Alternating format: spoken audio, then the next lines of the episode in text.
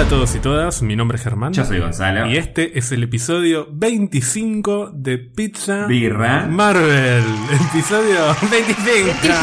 Ay, te juro que era el 20 pensé que era el 24. Ya llegamos al 25. No, ya pasó, ya pasó. Ya llegamos al episodio 25. 25.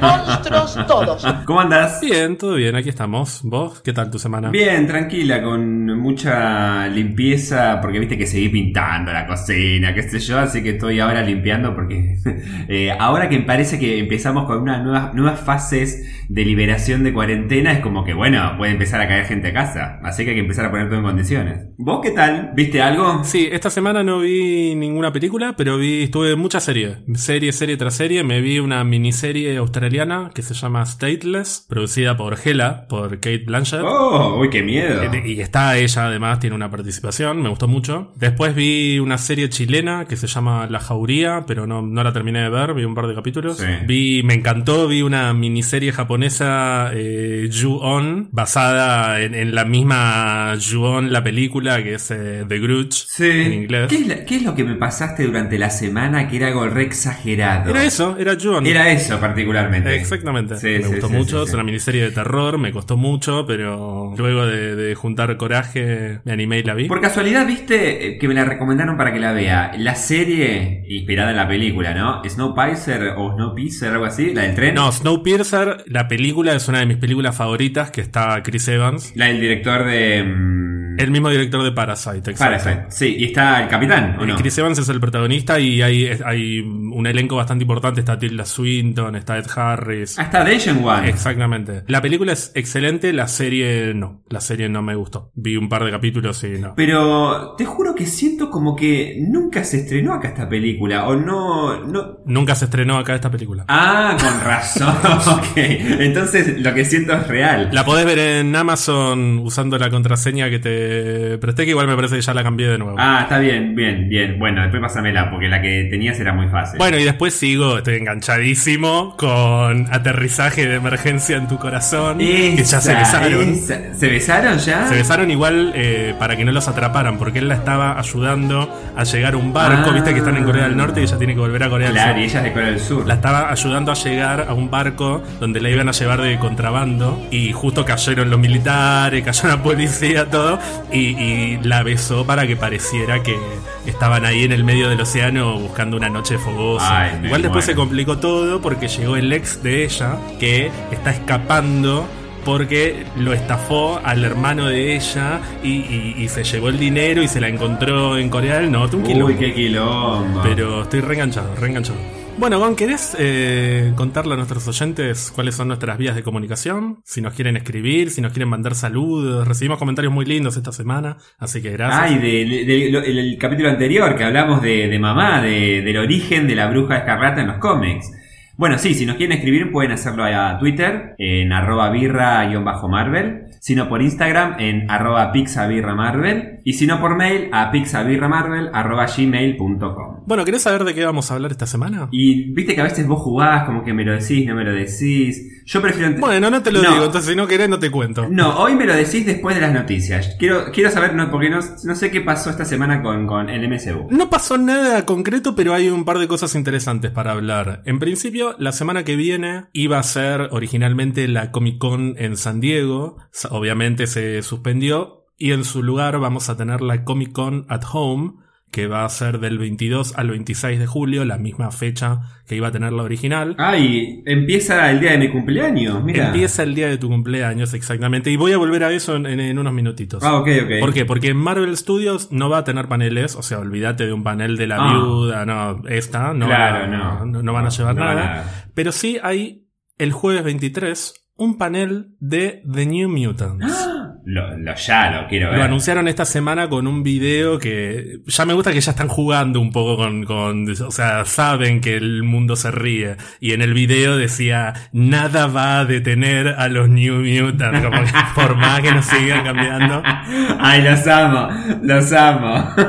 Ahora, la película tiene fecha para el 28 de agosto en Estados Unidos y en Argentina en principio para el 8 de octubre. sí. Ahora, en este video no mencionan la fecha de estreno, que ya la sabemos. Mira si hay un regalo de cumpleaños para vos la semana que viene y el jueves 23 dicen, bueno, y a partir de este momento pueden entrar a X y ver la película. Ay, pero vos decís... Mirá si la largan sorpresivamente. ¿Por qué digo esto? Porque estamos en un contexto, en este momento, en el que se está complicando cada vez más el regreso a los cines. Yo no quiero ahora tampoco ponernos, ya lo hablamos muchas veces, pero que no se convierta esto en un bajón, pero están empezando a cerrar un montón de estados, hay gente que dice no va a haber cines en 2020. Entonces, mirá si se cansaron y finalmente dicen la Vos decís, mira, sí, sabía que en Estados Unidos se estaba complicando, pero por estados.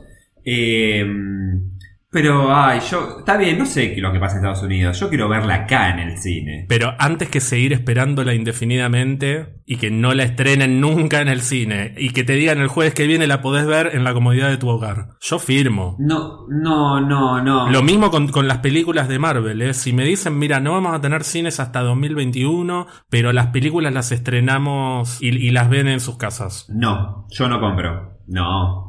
Yo quiero las películas eh, hechas para el cine, verlas en el cine. Pues, pues vos sos una No, persona no, mayor, sos de otra época. o sea, Claro, vos- yo soy, yo soy, soy otro hombre, claro. No, chiquito, no. A mí la experiencia del cine no me la reemplaza nadie, ni siquiera una tele grande, un home theater, nada. Yo quiero cine. No, te iba a preguntar si, eh, si, si Disney no iba a llevar nada de, de la viuda, qué sé yo. O sea, no iba a llevar nada del cine a la Comic Con, pero sí de Disney Plus. No va a haber panel de nada que sea Marvel Studios. O sea, va a haber un panel de una boludez de Marvel, pero Ah. no es ni de las películas, ni de la serie, ni de nada. Es de, de algo de Marvel, la compañía. Ok, ok. Y otro panel que va a haber el viernes 24, que este sí que te interesa, es Hellstrom. Recordemos que Hellstrom es la última serie ¿Cuál de? Marvel Televisión, Ah. no de Marvel Studios. Lo hablamos hace dos semanas. Sí, pero es como Morbius, o sea, ¿quién? ¿Qué? ¿Cómo? No, es menos que Morbius todavía. Es menos que ¿Es Morbius. menos que Morbius? Y sí, porque es una serie que no está producida por nadie que tenga que ver con, con Marvel Studios. No, no, perdón, yo me refería a, a nivel eh, historia en el cómic de Marvel. Eh, Ah, el personaje no, el personaje es conocido. Es con- ah, eh, Damon. Hellstrom, pero bueno, pero la serie va a ser intrascendente.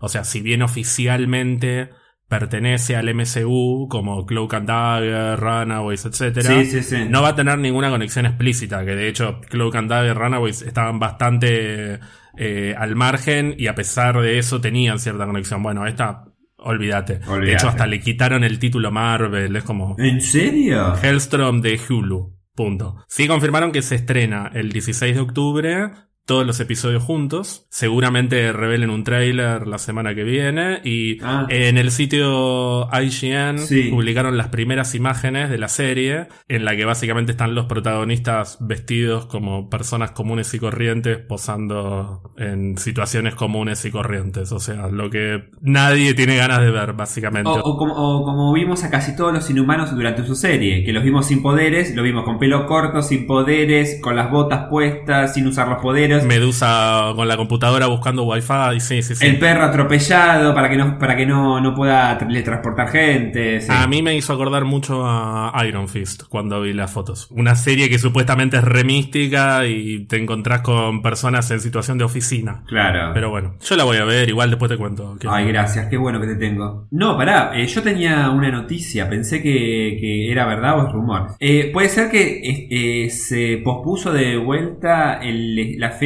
posible de estreno de Falcon y Winter Soldier, por lo que leí. No. Ah, bueno. O sea, Falcon and Winter Soldier tenía una fecha de estreno en agosto. Sí. Hace mínimo seis meses que sabemos que no se va a estrenar en agosto. Es imposible que se estrene en agosto porque no está filmada. Claro. O sea, falta filmarla. Entonces, básicamente lo que sucedió es, llegó agosto, porque ya llega. Y hay que posponerla, claro. No, y evidentemente no llega la serie. Entonces, Claro. confirmado que Falcon and Winter Soldier no llega en agosto. No me digas. o sea, ya lo sabíamos. No, y para mí yo tengo que inaugurar, ah, para mí hay que inaugurar la sección de noticias o rumores falsos, que yo los tiro porque a mí me encanta leer estas cosas y decirte, ¿viste Germán lo que, que- lo que salió? Y vos me decís, pero me cago en la puta madre, no, es todo mentira. Hagámoslo. Todas las semanas terminamos las noticias y vos me decís, bueno, quiero que me digas esta noticia que yo leí, ta, ta, ta. ¿Es cierto que Galactus aparece en Black Widow? No, Gonzalo. tal cual, No. tal cual. Bueno, mi noticia de la semana, si es verdad o no, es que en Marvel Studios eh, va a sustituir a Evangelina Lilly eh, como de Wasp por una actriz afroamericana, por los comentarios que dijo sobre el coronavirus. ¿Esto es real? O sea, ¿me lo estás diciendo en serio? O... Esta es la noticia. Así se titula. ¿Pero de dónde sacaste esa noticia? Ah, yo investigo, yo navego por la, internet oscura. Bueno, no, en principio no sería sustituida Evangeline Lilly por una actriz ni afroamericana, ni indoamericana, ni nada. Claramente es un rumor, pero está bueno tirarlo como para decir nunca hubo nada, no se dijo nada. No, pero está bien, Pero inauguremos bueno. la sección de fake news en la que desmentimos las noticias falsas, básicamente. Exacto, exacto. Más que nada para aclarar de que hay un montón de páginas y portales que inventan estas noticias para que la gente haga clic, entre y eso le da claramente una, una vista más y un conteo de mirar la cantidad de gente que entra a ver nuestra noticia de mierda. Por ejemplo, vos. Por ejemplo, yo, pero yo lo hago pa- para trabajar, para, para, para, por el podcast. Y por, la- Es un trabajo de preproducción, está muy bien. por el podcast y por nuestros oyentes, claro. Bueno, ahora sí, ¿quieres saber de qué vamos a hablar hoy? Ahora sí, por favor. Hoy nos toca una vez más un nuevo especial sobre un personaje. Ya que estuviste adivinando algunos que tuvimos anteriormente, ¿de quién te parece que vamos a hablar hoy? Tengo dos. Em, em, o Visión o Hawkeye. No, ninguno de los dos tan lejos, pero terminaste. ¿En serio? Agarrate el auto, Alberto dijo se levanta la cuarentena y te terminaste. el riachuelo, claro. Ok, no, listo. No, no, no, sí, más o menos vamos por los cuatro Avengers originales, Hawkeye y Hulk, yo te dije, no tengo ganas Sí, porque es verdad, es muy verdad. repetitivo todo, son muy secundarios. Después pegamos un timonazo, nos fuimos por Ant-Man y la avispa. Y, Y, y el Doctor Strange. entramos más en un terreno de los nuevos Avengers, claro. Entonces, Claro. si tuvimos Ant-Man, tuvimos el Doctor Strange, más o menos, ¿quién te parece que puede llegar a venir? Black Panther, Black Panther. Efectivamente. Sí, Black Panther. Hoy vamos a hablar de Black Panther. Ay, nuestro, nuestro querido Pantera Negra. Vamos a hablar de las Panteras Negras, de, de Tachaca Tachala o de Tachala. Vamos a hablar en general de, de- de los personajes. A mí lo que me gustó del de Doctor Strange es que yo me había armado como un punteo de cosas y terminamos haciendo algo completamente distinto. Así que, si querés, vamos primero por lo que hacemos siempre, que es un, un breve repaso de, la historia del personaje en los cómics, ¿no? Como hicimos con la bruja la vez pasada, que fue la biografía no autorizada, que fue Secretos Verdaderos Wanda. Ay, claro. Pero un poquito entender de dónde viene y por qué es tan importante. Y después ya nos mandamos directo a las películas y vamos y venimos. eh, porque pasa lo mismo que con Doctor Strange. Apareció relativamente poco. Entonces no es que podemos hacer un recorrido cronológico. No tiene mucho sentido. eh, hay más para especular. Pero sin entrar en detalle, porque seguramente lo vamos a retomar, su desempeño o su participación o su lugar dentro del MCU se dio o, brilló de una manera distinta. Porque el Doctor Strange lo vimos mucho antes en su película de solitario y ya lo vimos constituido como el hechicero, o un, o no sé si el hechicero supremo, pero el gran hechicero de las artes místicas, más consolidado en Infinity War y Endgame.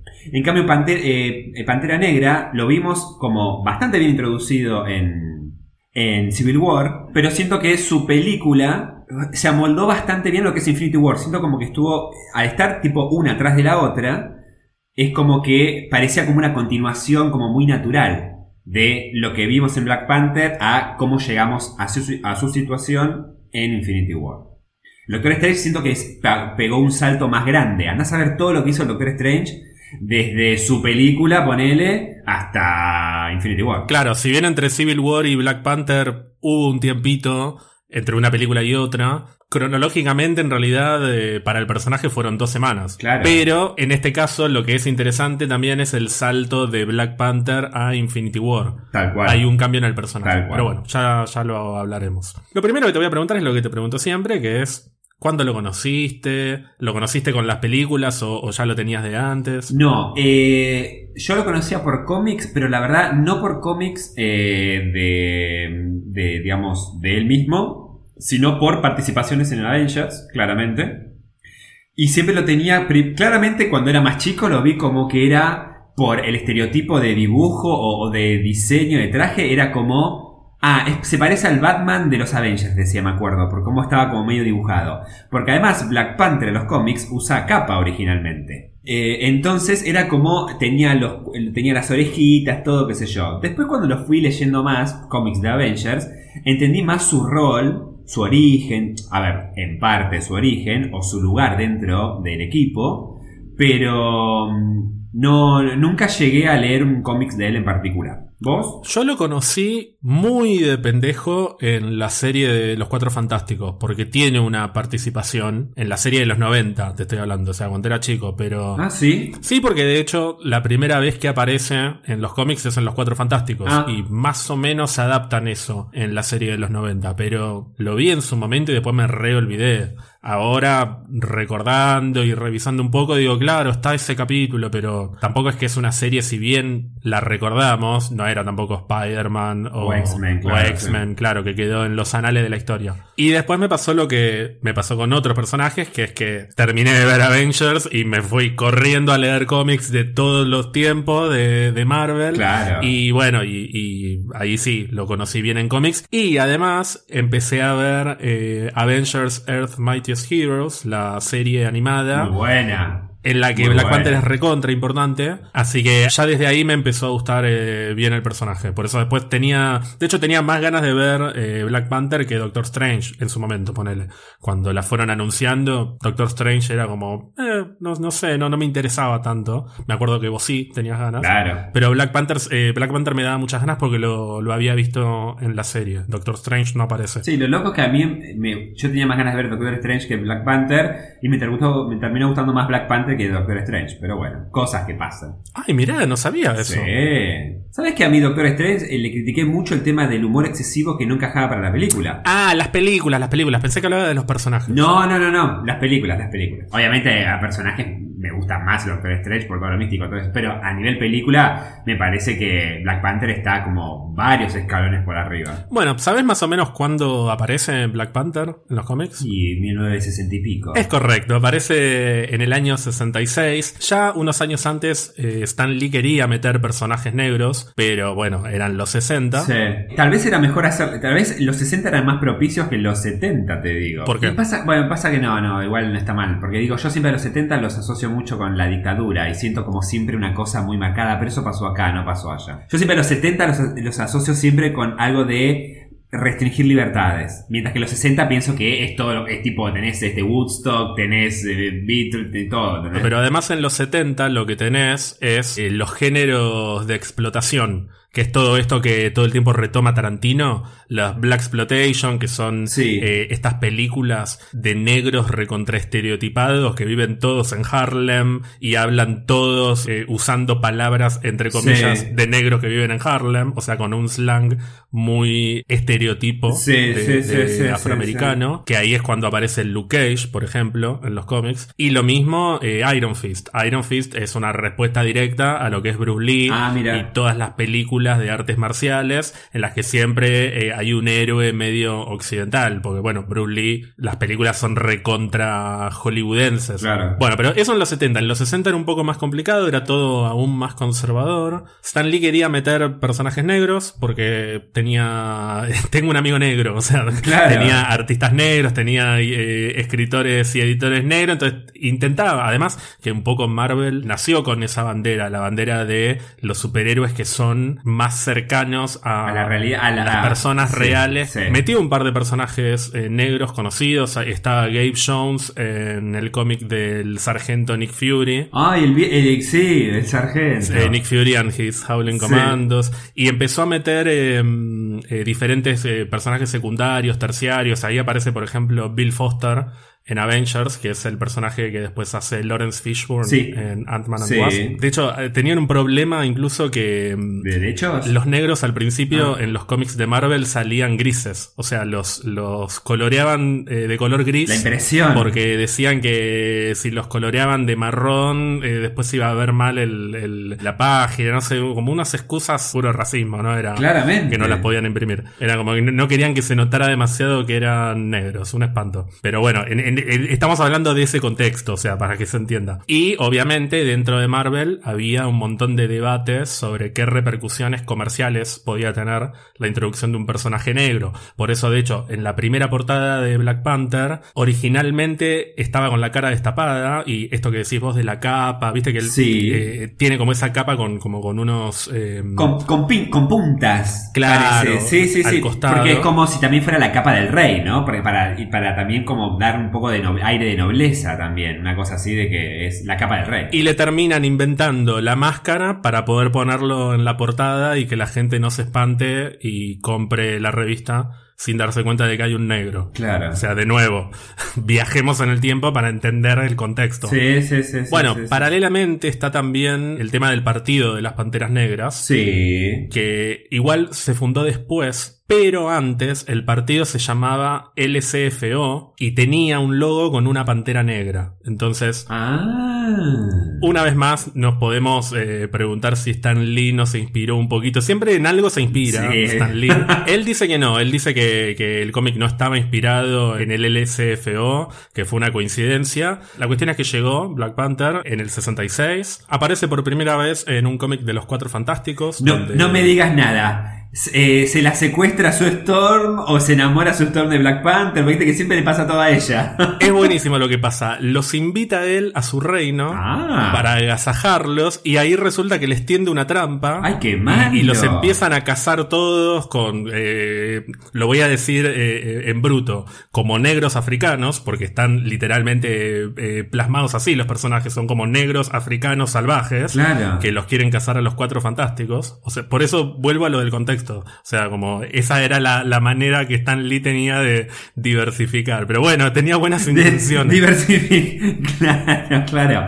Pero, perdón, ¿ya se llamaba Wakanda en ese momento? Sí. Era Wakanda, sí, se fue transformando igual eh, con el correr de, de los años y, y fue tomando como más dimensión, pero sí, era como un reino que nadie sabía que era tan importante. Pero bueno, el personaje pegó, después empezó a aparecer en Avengers y siguió con ellos varios años hasta que en los 70, ahí sí, en este periodo que decíamos recién, donde, donde se explotan algunas historias con fuertes estereotipos, había un cómic que se llamaba Jungle Action, Acción en la Jungla, donde jungla, obviamente sí. eran todos personajes estereotipados de este estilo, como Tarzán, ponele. Claro. Y eventualmente a partir de, de un número, el protagonista de Jungle Action empieza a ser Black Panther y hay toda una, una saga que de hecho hoy es recontra recordada y, aclamada por lo que fue en su momento, que es La Furia de la Pantera, que son 13 números Ajá. concentrados básicamente en la revolución de Killmonger. De hecho, arranca eh, toda esa saga con la escena que después vemos en la película de Killmonger levantándolo a T'Challa A y tirándolo por la cascada. Sí, bueno, sí. esa escena está sacada de, de esta saga. Homenaje puro, porque es como eh, eh, pa- traspolar la, la página del cómic a la pantalla. Exacto. Esta saga que estaba escrita por Don McGregor y dibujado por varios artistas, casi todos blancos, fue teniendo a lo largo de, de las décadas distintas series, pero todas bastante cortas, con pocos números. Hasta que en el año 2005 hay un volumen de Black Panther que este lo leí. Leí dos. Leí el, el que dije recién, el de La Furia de la Pantera, y este Sí. que está escrito por Reginald Hudlin, que es negro, es eh, director y productor de cine, trabajó como productor en Django sin cadenas, la de Tarantino, Ah, y dibujado por John Romita Jr., que también es un dibujante muy conocido, y ya tiene... Otra impronta también. Estamos hablando de eh, un personaje como construido con un poco más de seriedad y con menos estereotipos. Claro. Y que es mucho más cercano a lo que, mm, a lo que tenemos hoy en las películas. ¿no? En la furia de la pantera, eh, los lazos familiares se mantienen iguales, ¿no? O sea, Killmonger es el primo. ¿Sabes que no me acuerdo? No me acuerdo si es el primo, me parece que no. Ah. Pero también ten en cuenta que todo lo que es la familia de Black Panther se fue desarrollando mucho más adelante. De hecho, Yuri aparece Sí, hace muy poco tiempo. O sea, Yuri eh, la Hace metieron en los cómics hace 10 años, un poquito más. Sí, encima como, como una especie de. Va, especie no, como sucesora, como nueva Black Panther en su momento. Bueno, y después tuvo diferentes adaptaciones en televisión. Estamos hablando de esta participación que tuvo en Los Cuatro Fantásticos que te decía hace un rato. Sí. Hay un- una versión animada de este cómic que te decía de Reginald Hudlin, que son unos pocos capítulos. eh, es un cómic animado, o sea, no es una serie animada, eh, sino que son directamente las viñetas con cierta animación que la voz de, mm, de Black Panther la hace Jimon Hounson, que es el actor que hace de Korath en Guardianes de la Galaxia. El, Sí. el- el amigo del gladiador, básicamente. Sí, de, claro. de Russell Crowe. Pobre, siempre que muere, trágicamente. ¿no? Ah, ah, ah, Todos mueren en esa película. ah, qué horror. Pero sí es mucho más importante su participación en la serie Avengers Earth Mightiest Heroes, que te decía hace un rato, Sí. y en Avengers Assemble, la serie poronga que reemplazó a Earth Mightiest Heroes, pero bueno, ahí No, pero Earthbound the Heroes es alta serie. es enorme esa serie, a mí me parece de las mejores series que se han hecho de Marvel. Pero sí, pero es como. es muy buena. Si alguien no la vio, mí- mírela. Y la reemplazaron por esa cagada. Bueno, pero vamos a las películas. Bueno. Que es lo que más nos interesa. Pasemos. De lo primero que tenemos que hablar es de Chadwick Boseman, que es el actor que interpreta a Black Panther, que Sí. hace poco recordábamos cuando lo anunciaron en ese épico panel de Civil War gigante, que qué lindo que estaba. Está re O lindo. sea, sigue siendo lindo, obviamente, pero estaba como, como, que, como que recién llegado. Claro, no, y además Antes de esto que decimos siempre que se empiezan a a enchongar. enchongar todo. Y lo mismo que dijimos cuando analizamos Civil War. Qué lindo que estaba en Civil War ahí de trajecito, todo como, ay, todavía no soy el rey, soy el príncipe, qué sé yo, que ahí estaba más lindo que nunca. Después ya lo vimos con barba, todo más en chongo, cada vez más inflado, porque es lo que te hace hacer Marvel. Cada año tenés que estar más inflado. Sí, él viene zafando igual un poco, tampoco está explotado. Es verdad, es verdad, no es como Toro, Capitán América. Que a mí me da impresión, a mí me da impresión Thor, por yo siento que en cualquier momento se desgarra tipo en- entero.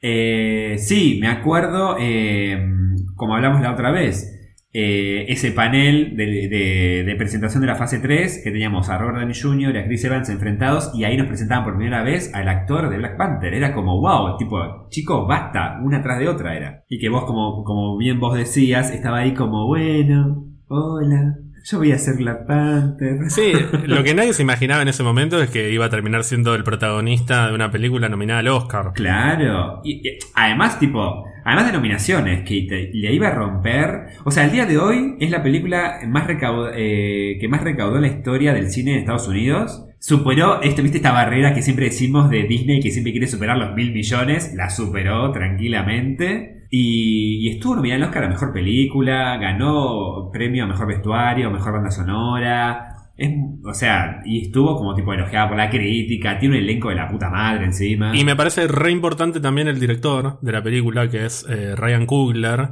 que yo ya lo había visto en una película que se llama Fruitvale Station. Creo que es su primera película o es una de sus primeras películas. Que es sobre el asesinato de, mm, de un chico en una estación de tren. Eh, un chico negro, obviamente, a manos de la policía.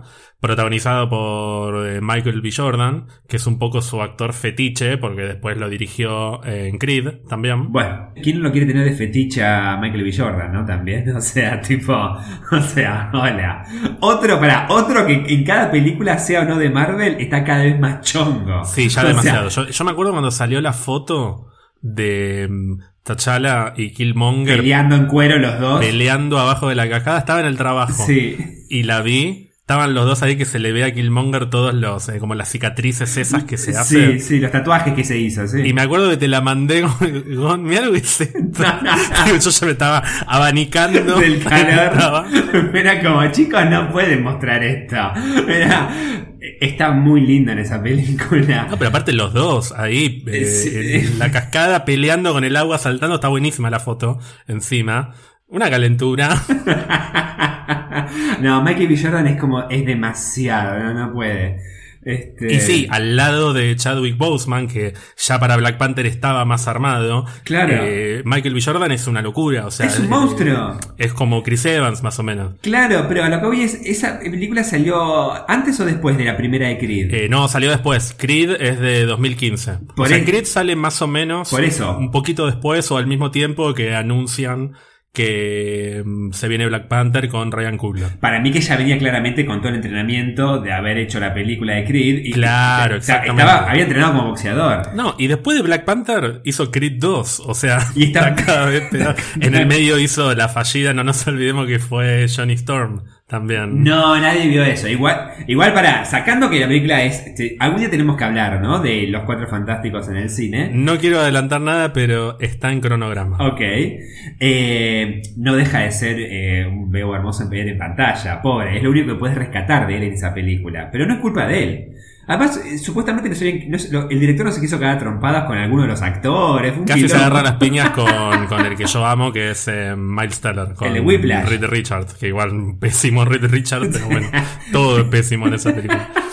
Bueno, volvamos, volvamos a Black Panther. Vamos, pero sí, es un actor, Michael B. Jordan, que película tras película como que tiene que ser más chongo. No sé qué va a ser ahora. Va a ser eh, Schwarzenegger. Claro. Pero mm, es muy buen actor. La verdad que el elenco de esa película, en todos, Yuri, nuestra querida Anama, Anama Ferreira, nuestra Ramonda. Ramonda. Ramonda es, eh, es nuestra Nama Ferreira, sí, claramente. Claro. Pobre, que ya lleva como 30, 40 años viviendo acá y todavía le cuesta el castellano, pero no importa, la amamos igual. Y tenemos a, hasta Bilbo actúa en esta película. Y, y a, y a Gollum, o sea, Andy, Andy Serkis, o sea, es, es, un, es buenísima la película, la cantidad también de actores que hay y actrices. Sí, se hablaba mucho a medida que iban anunciando los actores. Decían, che, Marvel tiene como un historial de meterte un par de actores grosos, así como fue metiendo a Robert Redford. Eh, como que siempre hay algún actor grosso que te, mm, te ilumina la película, que es algo que igual no lo hace solo Marvel, pasa en general en todos lados. Pero el elenco de Black Panther, concretamente, era un elenco de la puta madre. Todo el elenco de Black Panther es grosso. Ya sea porque son actores reconocidos, está eh, Dana Igurira, que es eh, Okoye, que venía como de hacer The Walking Dead y era mega, mega famosa. Un elenco muy estelar. Actores grosos como mm, eh, Forrest Whitaker, por ejemplo, o como Angela Bassett, que es la que hace de, de, de Ramonda. De Ramonda. Eh, Lupita Nyong'o. Lupita Nyong'o, ay, es verdad, pero Lupita sí. Lupita Nyong'o, que es una actriz Sí. que se, se robó Hollywood sí, sí, con dos años de esclavitud. O sea, salvo Chadwick Boseman, más o menos conocías a todos. Justamente el protagonista era el menos conocido de todos. Y estuvo a la altura encima, es, pero era como el gran desafío también. Obviamente Martin Freeman, Andy Serkis. Sí, que además un Andy Serkis que en esta película el personaje de él por fin se luce, no como en Ultron que estuvo como parecía medio boludeado, medio eh, que los chistes estuvieron de más. Acá realmente te das cuenta eh, eh, el rol que tiene él y, y- y su conexión con Wakanda y todo. Y hasta cómo termina. ¿No sentís como que hasta termina como re miserablemente, así como pa, el- disparos y chao? Sí, sí, es sí. como que ah, así fue tu vida, mirá cómo terminás y la película va para otro lado y te olvidás de Andy Serkis tipo al cuarto de película. Pero lo que tiene interesante Black Panther, la película, es que de las películas de Marvel, yo creo que es una de las que con mayor claridad deja en evidencia que quiere contar algo. O sea, no es solo una película de superhéroes. Hay un tema o muchos temas que la película quiere que te lleves de la sala. O sea, la película quiere que te vayas pensando en cosas. Que es algo que otras películas de Marvel lo hacen, pero por ahí después en la balanza termina siendo más una película de superhéroes. Sí. O sea, vos ves Capitana Marvel y podés pensar ciertas cosas, pero termina siendo una película de superhéroes. Black Panther fue una revolución cuando se estrenó a nivel cultural. El mensaje, por el mensaje. por lo Sí. que representó en el momento puntual de su estreno en Estados Unidos, en un Estados Unidos que hoy está cada vez peor Sí. en, en esos aspectos. Y por eso me pareció tan importante que el director sea Ryan Coogler, porque estamos hablando de ya una etapa de Marvel en la que, como dijimos varias veces, pareciera que los directores tienen un poquito más de control sobre la película. Es decir, si bien no deja de ser una maquinaria de películas de superhéroes para facturar y que la gente de Disney se llene los bolsillos de millones de dólares, pareciera que Kevin Feige tiene la posibilidad de decir, bueno, propónganme una historia que quieren contar y la hacemos. Y Ryan Coogler fue con una historia que cuando vos analizás sus películas, analizás Fruitvale Station y analizás Creed, hay una coherencia, hay una línea temática entre las películas. Te das cuenta que Black Panther, por más que tenga superhéroes, por más que tenga Wakanda, tenga todo, es una película de Ryan Coogler. Se siente Claro. su marca de autor. Por los actores, por la música, por el guion. Y estoy pensando, mientras digo esto, en la que es, eh, me parece, tu escena favorita de la película.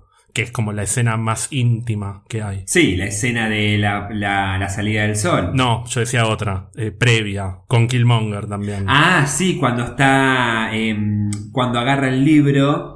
No, perdón, vos decís cuando eh, toma, em, bebe ese líquido que lo toman como los reyes nada más. Sí. Y se conecta con el padre y recuerda y, cu- y habla con el padre. Es como que habla con sus antepasados, y en este caso habla con su padre. Ay, sí, porque además, ya te digo, más allá de que siempre hablemos de lo chongo que es, para mí es muy buen actor eh, Michael B. Jordan. Y en esa escena, eh, ahí te das cuenta que no solo estás en presencia de un buen actor, un muy buen personaje y una hermosa escena, sino que estás viendo realmente el trasfondo de alguien que vos tenés que asociarlo porque la película te lo presenta como un villano, pero decís, mirá qué vida de mierda que tuvo. Entonces, llega al punto que la película realmente te, te- te- te plantea una dicotomía en, en cuanto a decir, che, loco, pero al final la lucha de, de Killmonger, en cierta forma, es la lucha tal vez de toda la gente que sufrió históricamente, sus antepasados y todos, y él quiere reivindicar eso. Eh, y por eso y por un montón de razones que seguramente vamos a seguir hablando, está claramente hoy en día como uno de los mejores villanos planteados en, el universo de Marvel. Pero al tal punto de que eh, siento que es desmerecedor y queda corto la palabra villano para Killmonger. Porque un villano puede ser, ponerle Thanos, ponerle, qué sé yo, o, o- o a los más simplones como eh, Caecilius y todos estos, ¿viste? O, ¿cómo se llama? O Jude Law, que nunca me acuerdo el nombre. Ah, el Jude Law, claro, el marido de Vicky. John Rock, John Rock. Pero Killmonger es otra cosa.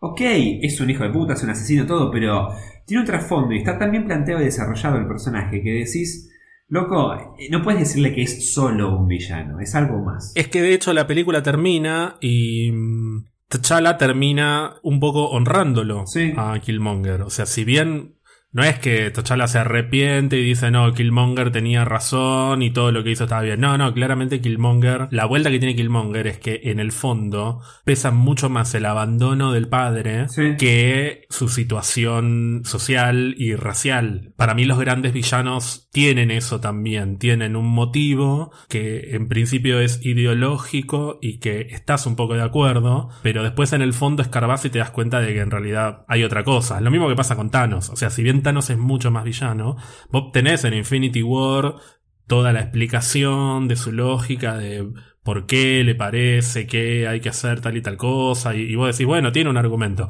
Después llega Endgame y te das cuenta de que independientemente de eso, él se cree que está por encima de todos y, y es tan soberbio que cree que es el único que tiene la verdad. Con Killmonger pasa algo similar. El motor real es su abandono. Lo que pasa es que, a diferencia de Thanos, te podés poner muchísimo más en el lugar de él. Es muchísimo más entendible y por eso T'Challa termina también cambiando su manera de ver al mundo. Y las dudas que tenía antes las deja de tener. Wakanda se tiene que abrir al mundo. Punto. Y hay que ayudar a la gente Sí, que sí, está en sí, una situación desigual. Tal cual.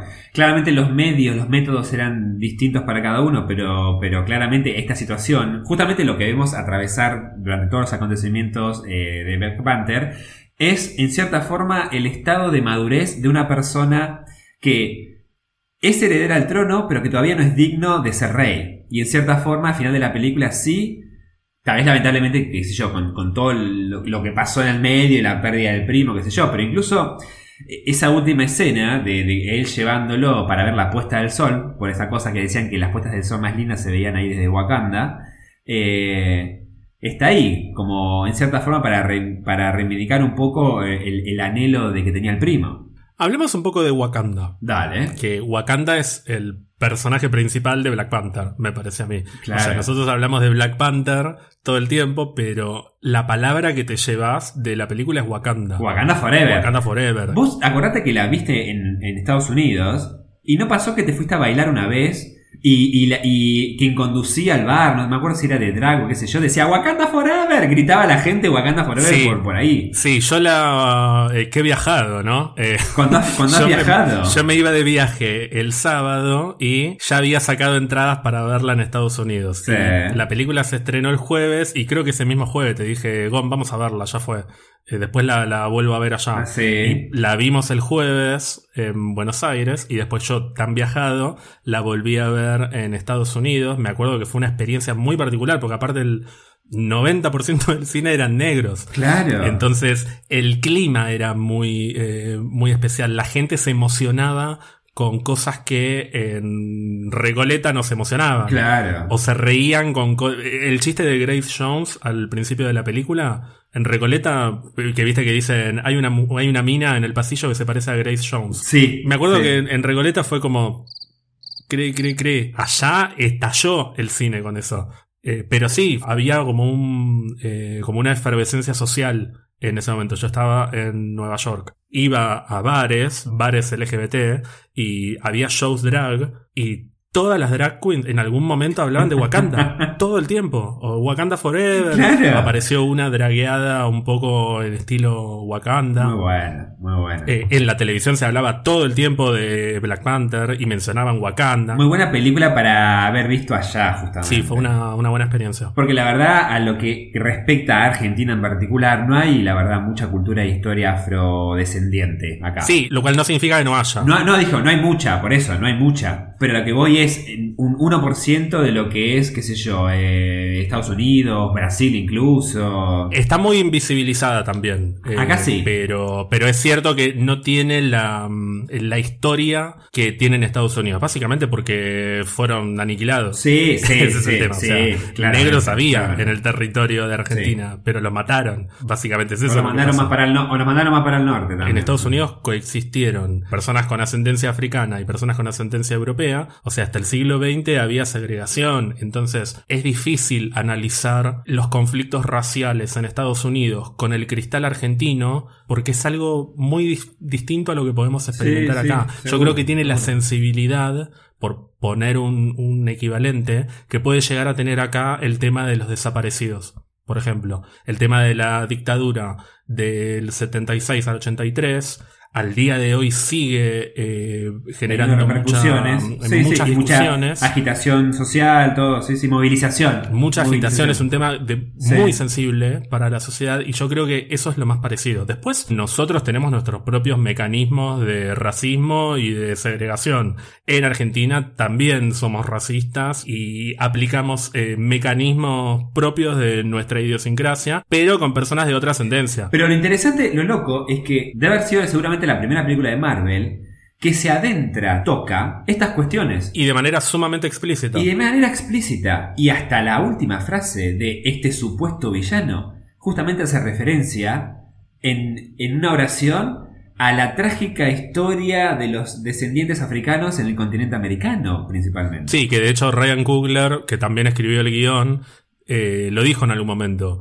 Cuando escribí eso, yo pensé que no me iban a dejar ponerlo. Ah, mira. Pensé que me, me iban a decir sacalo. Y Kevin Feige le dijo, dale, dale, dale, que está buenísimo. Claro, pero ves que, que vale la pena tener a- al, al gordo, como le decimos, a- a- eh, ahí manejando todo. No, y Total, el ratón esa es, escena es bellísima y, y también es una de mis escenas favoritas. es hermosa. pero mucho más explícita y quizás más eh, como más burda, pero no por eso menos importante, es la postcréditos en la que T'Challa habla con eh, las Naciones Unidas. Ah, y hay, claro. una, hay una referencia recontra Sí. explícita que dice los estúpidos construyen muros. Es una película que planta posición explícitamente. Y un poco también esto de la mano, de que creo que históricamente, y, y acá ya hasta adentramos en cuestiones partidarias, políticas partidarias, Marvel siempre estuvo un poco más alineado a políticas demócratas y no tanto republicanas. Cuando Disney me parece que justamente a veces es un poco lo contrario, como que siempre jugó a favor de a ver quién le convenía, pero como que siento como que está más allá de todo. Sí, siempre dependiendo de, de quién está arriba. Estamos hablando Sí. de una época en la que el CEO es eh, Bob Iger, que es este tipo que hace poco renunció, después Sí, volvió, sí. pero, pero, pero bueno, es el tipo básicamente que llenó de, de dinero a, a Disney, que ya era millonario, pero con Bob Iger eh, se comieron a. Pixar, a Star Wars, todo. A Marvel. Pero es un tipo que siempre fue como el, el que lo protegió a Kevin Feige. Cuando todos se lo querían comer, Bob Iger era un poco el que le decía yo te aguanto. Y cuando Kevin le empieza a responder directamente a él, es cuando empiezan a pasar estas cosas. Empieza a pasar Black Panther, Thor Ragnarok, que va por un lado completamente diferente, pero Sí. también Sí, sí, es, es un, es una jugada muy importante hacer una película de ese estilo. Capitana Marvel, todo lo que viene después, ¿no? Eh, entonces también depende mucho de quién está al mando. Disney, claramente, cuando analizas décadas, décadas y décadas, debería estar eh, encabezando el Ku Klux Klan. Más o menos, Si más o analizamos menos, la historia sí. de Disney en el siglo XX, terminan todos en cana, básicamente. Eh, Disney es un caso muy complejo. O sea, si hay algo, eh, si hay un caso de amor-odio y de síndrome de Estocolmo, es Disney, porque pareciera ser algo que todo el mundo critica y todo el mundo ama. Es como que nadie puede zafar. José Pablo Feynman, ponele, José Pablo Feynman habla pestes de, de la ideología, del capitalismo, etcétera, y después dice, pero yo quiero aclarar, las películas de Disney que están buenísimas. como que no. Es porque no hay manera, o sea, No hay manera obvio que- que... están buenísimas. O sea, vos ves el Rey León y, y- y ves escenas de racismo explícito con la, eh, con la construcción de las hienas. Estamos hablando de una película de los 90, no una película de Sí, los sí, 50. sí, sí, sí. Y a pesar de eso, la película es una obra maestra. Entonces, es la magia de Disney esa. O sea, como una empresa tan perversa te termina ¿Ves? atrapando. Los Simpsons tenían razón una vez más. Igual, antes de que todo esto crezca, nos van a comprar, van a comprar el podcast también. Y vamos a decir, eh, un podcast original de Disney Plus. Claro. y vamos a nuestro jefe Mickey nos anuncia, claro. Pero bueno, eh, lo interesante de Black Panther es que eh, puso estas cuestiones dentro del MCU. Cuestiones sociales, conflictos sociales. Fue más allá de si te gusta Marvel, te gusta DC, te gusta un superhéroe, te gusta el otro. No, no. Es transpolar conflictos históricos, sociales, políticos en, en la pantalla grande dentro de una película de superhéroes. Eso eh, es lo que tuvo y lo que marcó un antes y un después también esta película. Bueno, pero volviendo a Wakanda, había mucha expectativa para ver cómo iba a ser, porque es como, uh, loco. El, el- el- el atisbo de que llegamos a ver en la escena post créditos de Civil War no tuvo nada que ver con esta Wakanda, que creo que ni siquiera estaba diseñada seguramente para Civil War Wakanda. Porque estaba esa, esa pantera negra que después nunca más apareció, porque esa estatua digo, pero decime si no te pone la piel de gallina cuando escuchás ahí los tambores y vas entrando a Wakanda. Yo, a mí ya se me pone la piel de gallina cuando mm, él va en la ¡Y nave. Exacto, exacto. cosa, cosa así. Ay, Mucha apropiación cultural en este podcast. Sí, sí. Cuando él está ahí en la nave y se empieza a escuchar Sí. ese canto que se Sí, me... que encima la escena está linda porque él está ahí como en el, sin el casco y está con eh, Nakia. Que están ahí como si estuviera como como está medio cansado y mientras Okoye va manejando la nave. Además, ¿te acordás que vos me dijiste? Ya volvemos a. Mezclamos con la música también. Me acuerdo que vos me dijiste, yo quiero escuchar mucho, como si fuera un poco el comienzo del Rey León, que esto claramente parece un poco. Querías escuchar mucha música como eh, autóctona de África con, eh, con tambor, o sea, con, con instrumentos eh, propios de la música y con todos estos cantos así con gritos, qué sé yo, no sé cómo sería. Sí, que el compositor de, de Black Panther se llama Ludwig Göransson. Sí. Es, es un compositor sueco y trabajó eh, en todas las películas de Ryan Coogler. O sea que claramente viene dentro del paquete autoral del tipo. También hizo la música de Venom. Ah, no, me está jodiendo. Ay, pobre, bueno, todos, ten- todos tienen un traspiel en la, en la historia, en, en su carrera. Pero bueno, Lo que sí hizo, que es espectacular, es la música de Mandalorian. eh, sí, pero es muy buena. Tiene mucho en común con Black Panther, esto de tomar muchas cosas eh, folclóricas, ¿no? Sí, eso, es mucho folclore. No parece que estuviera inspirado en, sino que es parte, o sea, es como que sacó un extracto de música propia de esa cultura. Ese, esa la música es genial y esa llegada a Wakanda es como wow.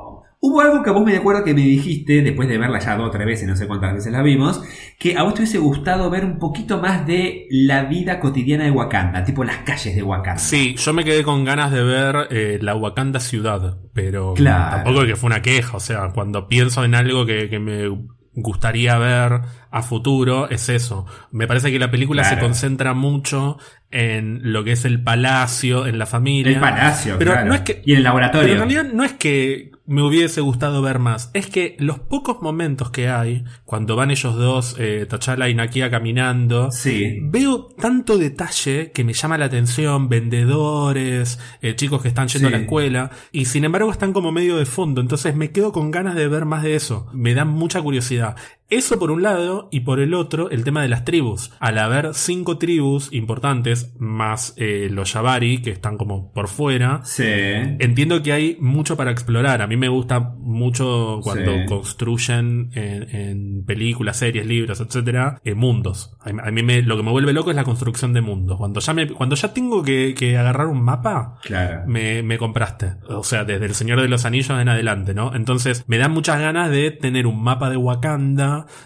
y ver cómo son los distintos eh, distritos, cómo es la vida en la capital, cómo es la vida en la tribu de los ríos. ¿Dónde está la tribu en la frontera? ¿Dónde está? Claro. Pero estoy seguro que es algo que se va a explotar en algún momento. ¿Dónde te gustaría vivir? ¿En cuál de las tribus, en cuál de las tribus te gustaría vivir? No, yo en la capital. Yo siempre en la capital. ¿La capital? Siempre, Ah, siempre en la bien. capital. No, a mí me saca de la capital y, me- y lloro. El- como la Nueva York de, de, de Wakanda, digamos. Yo necesito el delivery, sí, sí, sí. Claro. A vos te veo eh, en la tribu de, de los ríos, por ejemplo. Puede ser, sí, la naturaleza. ahí- ¿De ahí no era Nakia? Exacto, Sí. claro. Ella sería la campeona de la tribu de los ríos. La campeona de, de esa tribu, claro. Es la que se presenta, que después obviamente como que dice que no va a desafiar a, a T'Challa, pero es ella. Sí, sí, sí.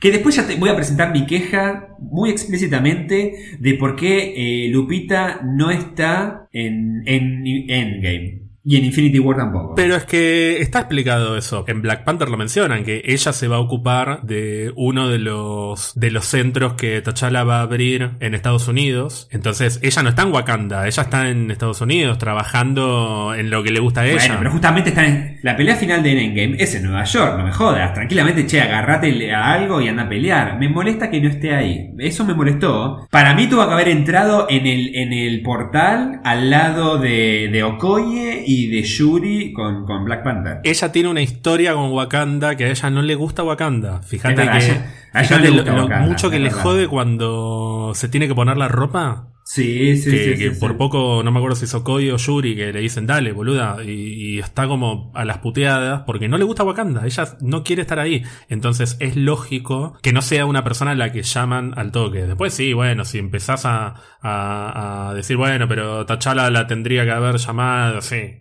Qué sé yo, también tendría que haber aparecido Nick Fury. Nick Fury bastante se rascó en Endgame. Tuvo- tuvo- No, pero estaba muerto, bueno, pobre. Está bien. No estaba muerto, resucitó. Está bien, resucitó, pero, pero está viejo Samuel Jackson, no, no le hinche las bolas, ya Yo- sufic- una, una, una digresión y volvemos. Sí. Yo te dije que yo quería el Helicarrier. O sea, lo único que me faltó a mí en la batalla final fue el Helicarrier Sí. con el tema del Helicarrier que tanto me gusta de Alan Silvestri. Yo estaba seguro No, que se venía. De hecho, cuando empiezan a disparar eh, Rainfire y, y, y cortan y empiezan a disparar hacia otro lado, yo pensé que venía el Helicarrier. Ah. Que aparte digo, bueno, lo van a tirar en dos minutos, lo hacen mierda. pero qué salvaje. Pero bueno, me parece que es- es más importante la ausencia de Nick Fury que la de Nakia. Pero sí, me hubiese gustado verla en Infinity War y, y en Endgame. Pero es verdad lo que vos decías, cuando le, cuando tienen que ir a pelear en Black Panther, eh, le ponen el traje y ella dice, no soy una Dora. Como diciendo, bueno, no, impo- no importa, ponételo igual, le dicen, dale. Sí, a mí lo que me gusta de Nakia es que mm, yo siento que es un poco como la viuda de, mm, de Wakanda. Me lo has dicho, me lo has dicho. Es una espía que no tiene nada que ver con Wakanda, no quiere saber nada con eso. Vuelve porque tiene que volver. Pero ella quiere la vida fuera de Wakanda y de hecho, ideológicamente, está más del lado de Killmonger. De Killmonger, ¿sí? Porque tiene esa conversación con T'Challa varias veces a lo largo de la película. O sea, lo que a Sí. ella no le gusta de Wakanda es que históricamente es una nación que se ha cerrado y hay un montón de personas que necesitan de la ayuda de Wakanda.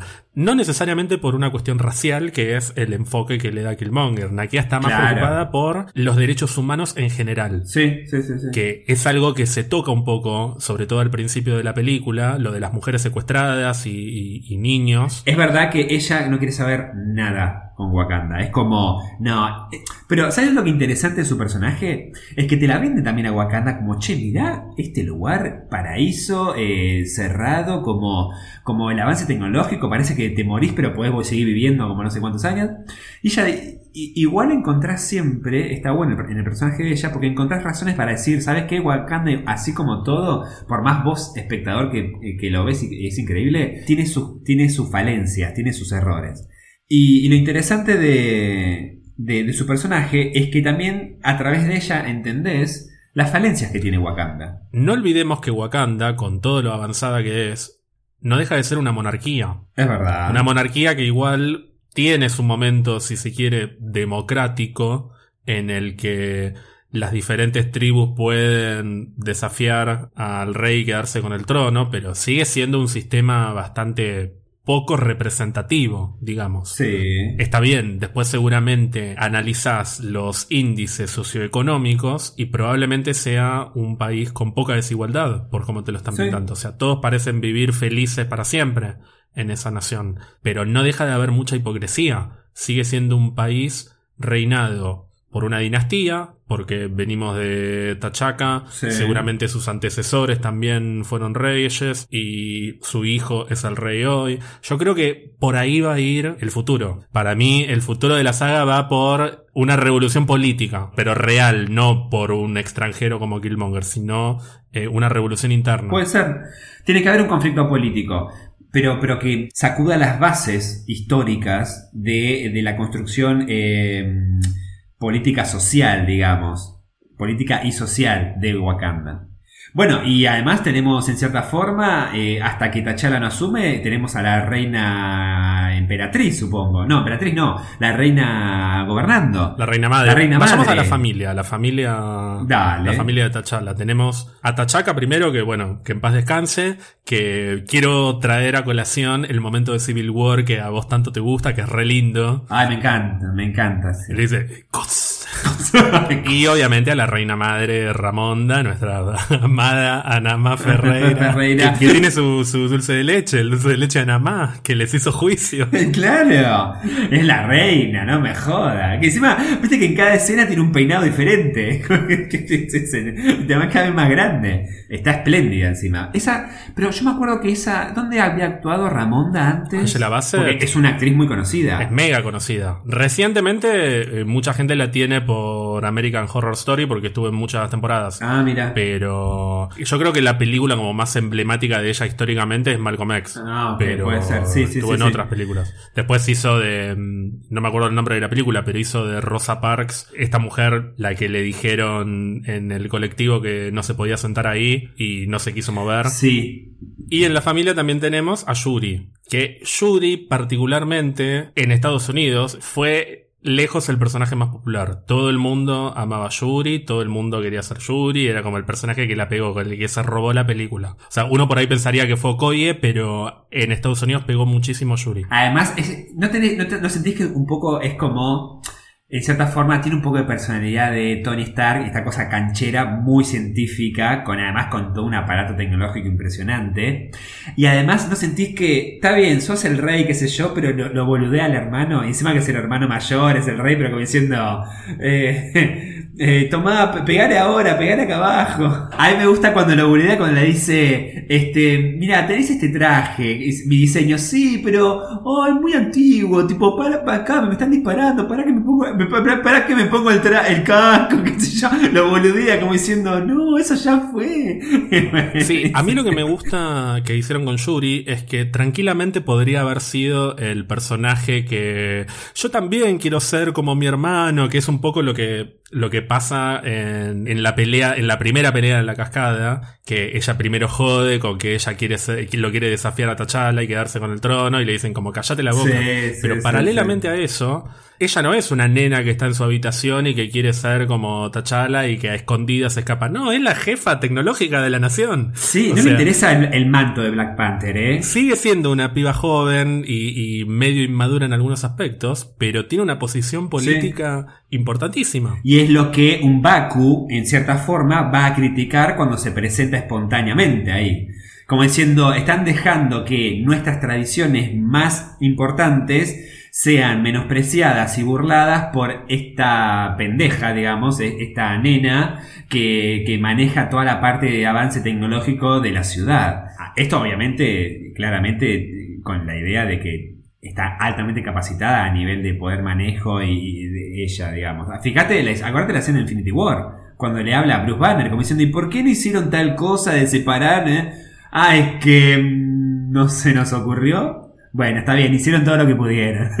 o sea, Me encanta, me encanta que eh, un poquito como que lo boludea, pero, pero no mucho. mucho, ¿viste? pues, como que le da ternura, como pobrecito. Claro, no, no tiene la tecnología que tenemos nosotros. no tiene la tecnología, claro, por eso. Es Bruce Banner. Es Bruce Banner, boludo, es el tipo más inteligente. Sí, siempre me voy a quedar con las ganas de un encuentro de Tony y Yuri. Sí, es algo sí. que no me puedo imaginar lo que podría haber sido. Yo no eso. vos sabés que estaba pensando, te iba a decir exactamente eso. Me hubiese encantado un encuentro de Yuri y Tony con la tecnología en Wakanda. O sea, hubiesen hecho 10 ultrones, sentinelas, o sea, hubiesen, no sé, tipo vencido a, a Thanos de, de- de la nada. O sea, no sé qué hubiese No, pasado. y se habrían bardeado mucho. Siento que Sí. habría sido algo parecido a, a esa escena que a vos te causa gracia de Endgame, que Rocket le dice, calmate un poquito que sos un genio en la tierra, vos- nada más. ¿eh". Vos sos, sos un genio en la tierra nada más. Sí, sí, sí, sí, sí. Hubiese estado muy bueno ver a Tony en Wakanda, la, la verdad. ¿Te das, cuenta, ¿Te das cuenta que no vimos a Iron Man en Wakanda? Ahora que lo pienso. Iron Man nunca estuvo en Wakanda. Nunca estuve en Wakanda. Estuvieron todos los Avengers. Bueno, excepto Hawkeye, pero estuvieron todos los Avengers menos Iron Man. Mira. Mucha gente quiere eh, el encuentro Peter Parker, Yuri, porque Peter también es un poco un, un prodigio tecnológico, no llega a ser un genio Sí. como Tony. No, no es un genio, pero. pero sí, es sí, un nerd de la tecnología y mucha gente dice, che, encajarían re bien ellos dos. Aparte es re bueno Peter Ay, y, y sí. Yuri lo boludearía. Lo boludearía mucho, pero ¿sabes qué? Yo creo que en cierta forma eh, eh, el complemento de ahí sería que sería muy linda interacción, pero Yuri le daría un montón de herramientas al traje de una manera como reemplazando un poco la tecnología de, de- de- de Stark. Yo creo que tipo le diría, toma, prueba esto y tendría ahora un super mega traje.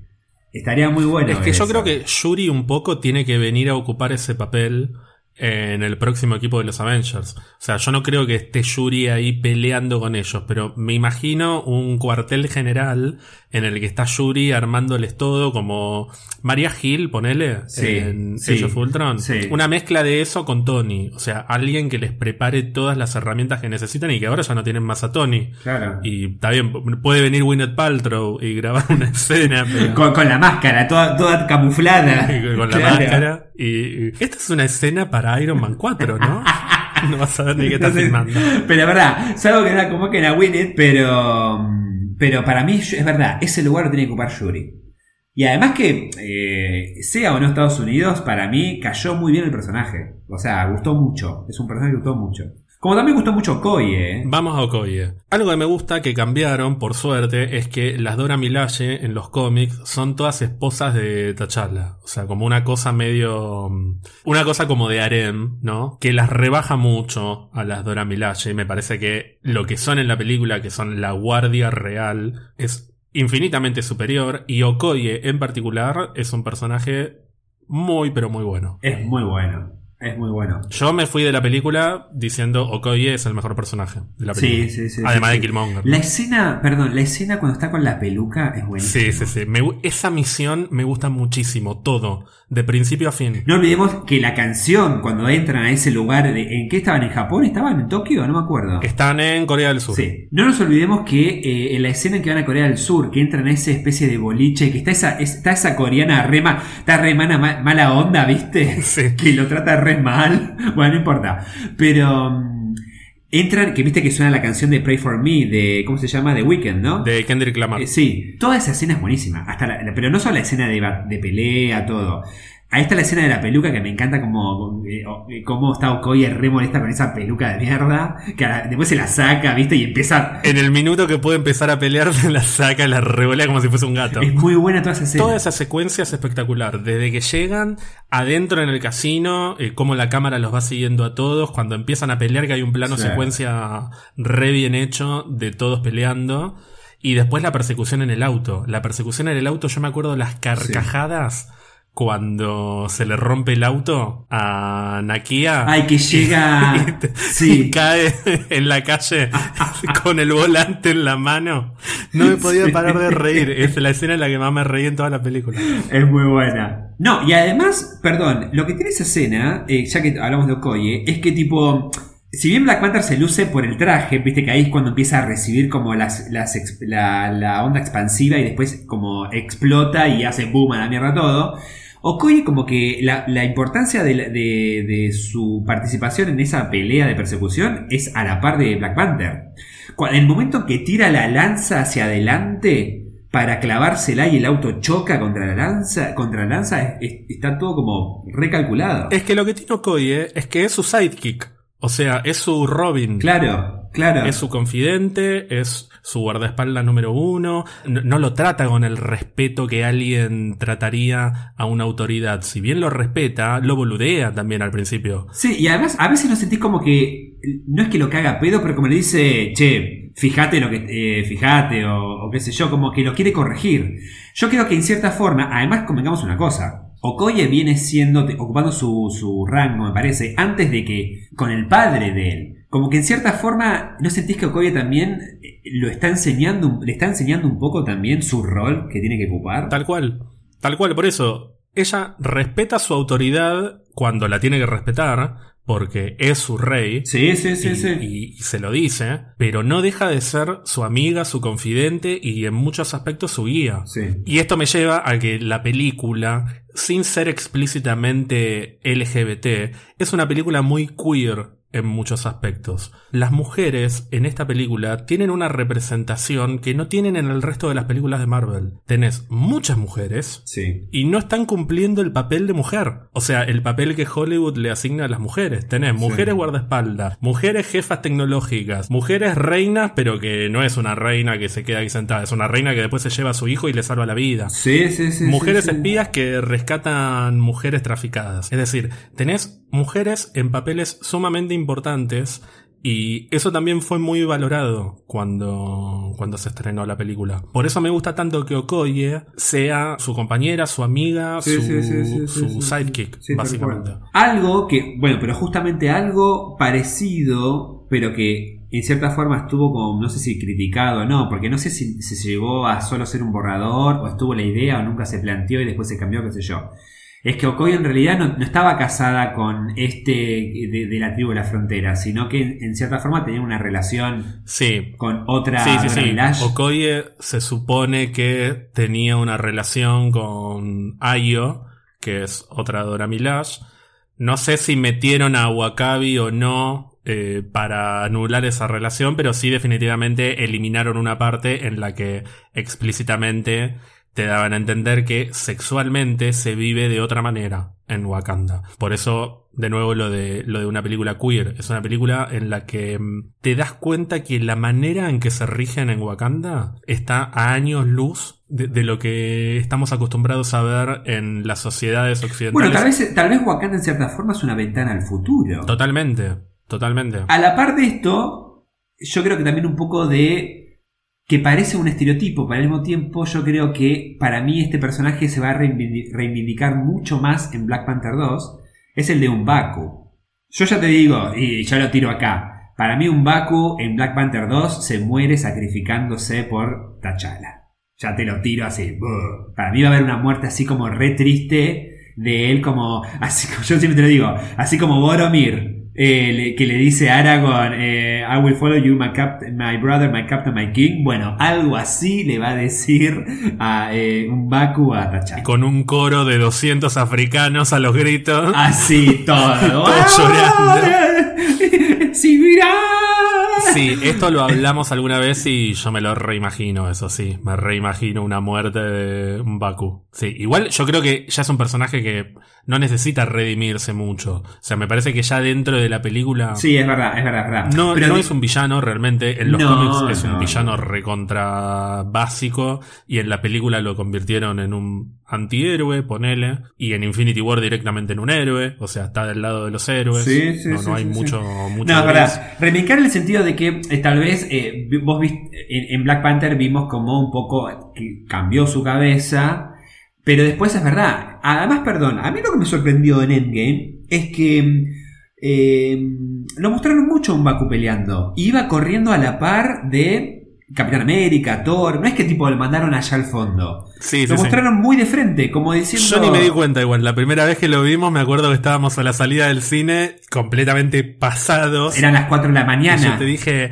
ay, me hubiese gustado que esté en Baku en la pelea final. Y vos me dijiste, estaba, boludo. Estaba, boludo, ¿Cómo no lo estaba viste? Estaba- pero y estaba- pero es que yo ya no sabía, estaba en un estado de éxtasis No, que no, me- sí, ni sí. me di cuenta. O sea, yo veía un grupo de gente, estaba mirando más arriba en esa escena. Claro. Que claro, después lo veo y está corriendo a los gritos al lado del capitán y de Thor. Claro. Claro, como robando cámara. Pero yo en esa escena estaba más eh, mirando arriba. Que me vuelvo loco con Iron Man, War Machine con Rocket colgado arriba, eh, la bruja volando, Spider-Man eh, tirando, creo que agarrándose de Ant-Man. Este, para, para mí se está agarrando de Ant-Man y de las naves que van. Viste que siempre dicen que Claro. está, está colgando. No a mí no importa nada. Vos querés ver el quilombo cuando choquen. Pero mm, a mí me sorprendió porque digo, este, además viste que cuando empiezan a pelear, viste que le pega a uno y dice ¡Die! como todo re salvaje. Pero bueno, a mí me sorprendió eso, como diciendo, che, para mí claramente un Baku va a tener mucha más relevancia en Black Panther 2. Mucha más. Bueno, lo que me gustó mucho de Umbaku en Black Panther es que conocimos el- eh, la región en la que viven, que es esto que te decía que, que me dan muchas ganas de ver, como Sí, sí. las distintas eh, regiones de Wakanda, las particularidades de, de cada región. Claro, este sería como una especie de. eh, como si eh, lo lleváramos al Señor de los Anillos. Esto sería como los enanos, ¿viste? En la montaña, la nieve, una cosa así. Pero ponele, me dan mucha intriga, eh, por ejemplo, la tribu esa que es la, eh, la, de los, la del comercio, que, que está esa vieja, ¿viste? que, que es re, que es re mala onda. Ay, sí. La que. no challenge. Ay, sí. Además debe tener como 120 años, seguro. Pero sí. Además siento que está cagada en guita, la vieja. Pero bueno. Pero sí, eh, la teoría de que Mbaku se mm, va a tener una muerte. ¿Sabes con qué lo comparo? Con Yondu. Sí, tal cual, tal cual. Exactamente lo va a mismo. ser algo así. Va a ser algo así, sí, sí, sí, sí, sí, sí. Y va a ser bajón, ¿eh? Así que ahí prepárate para la parte emotiva. Igual te digo, ya, ya lo dijimos antes en, el episodio.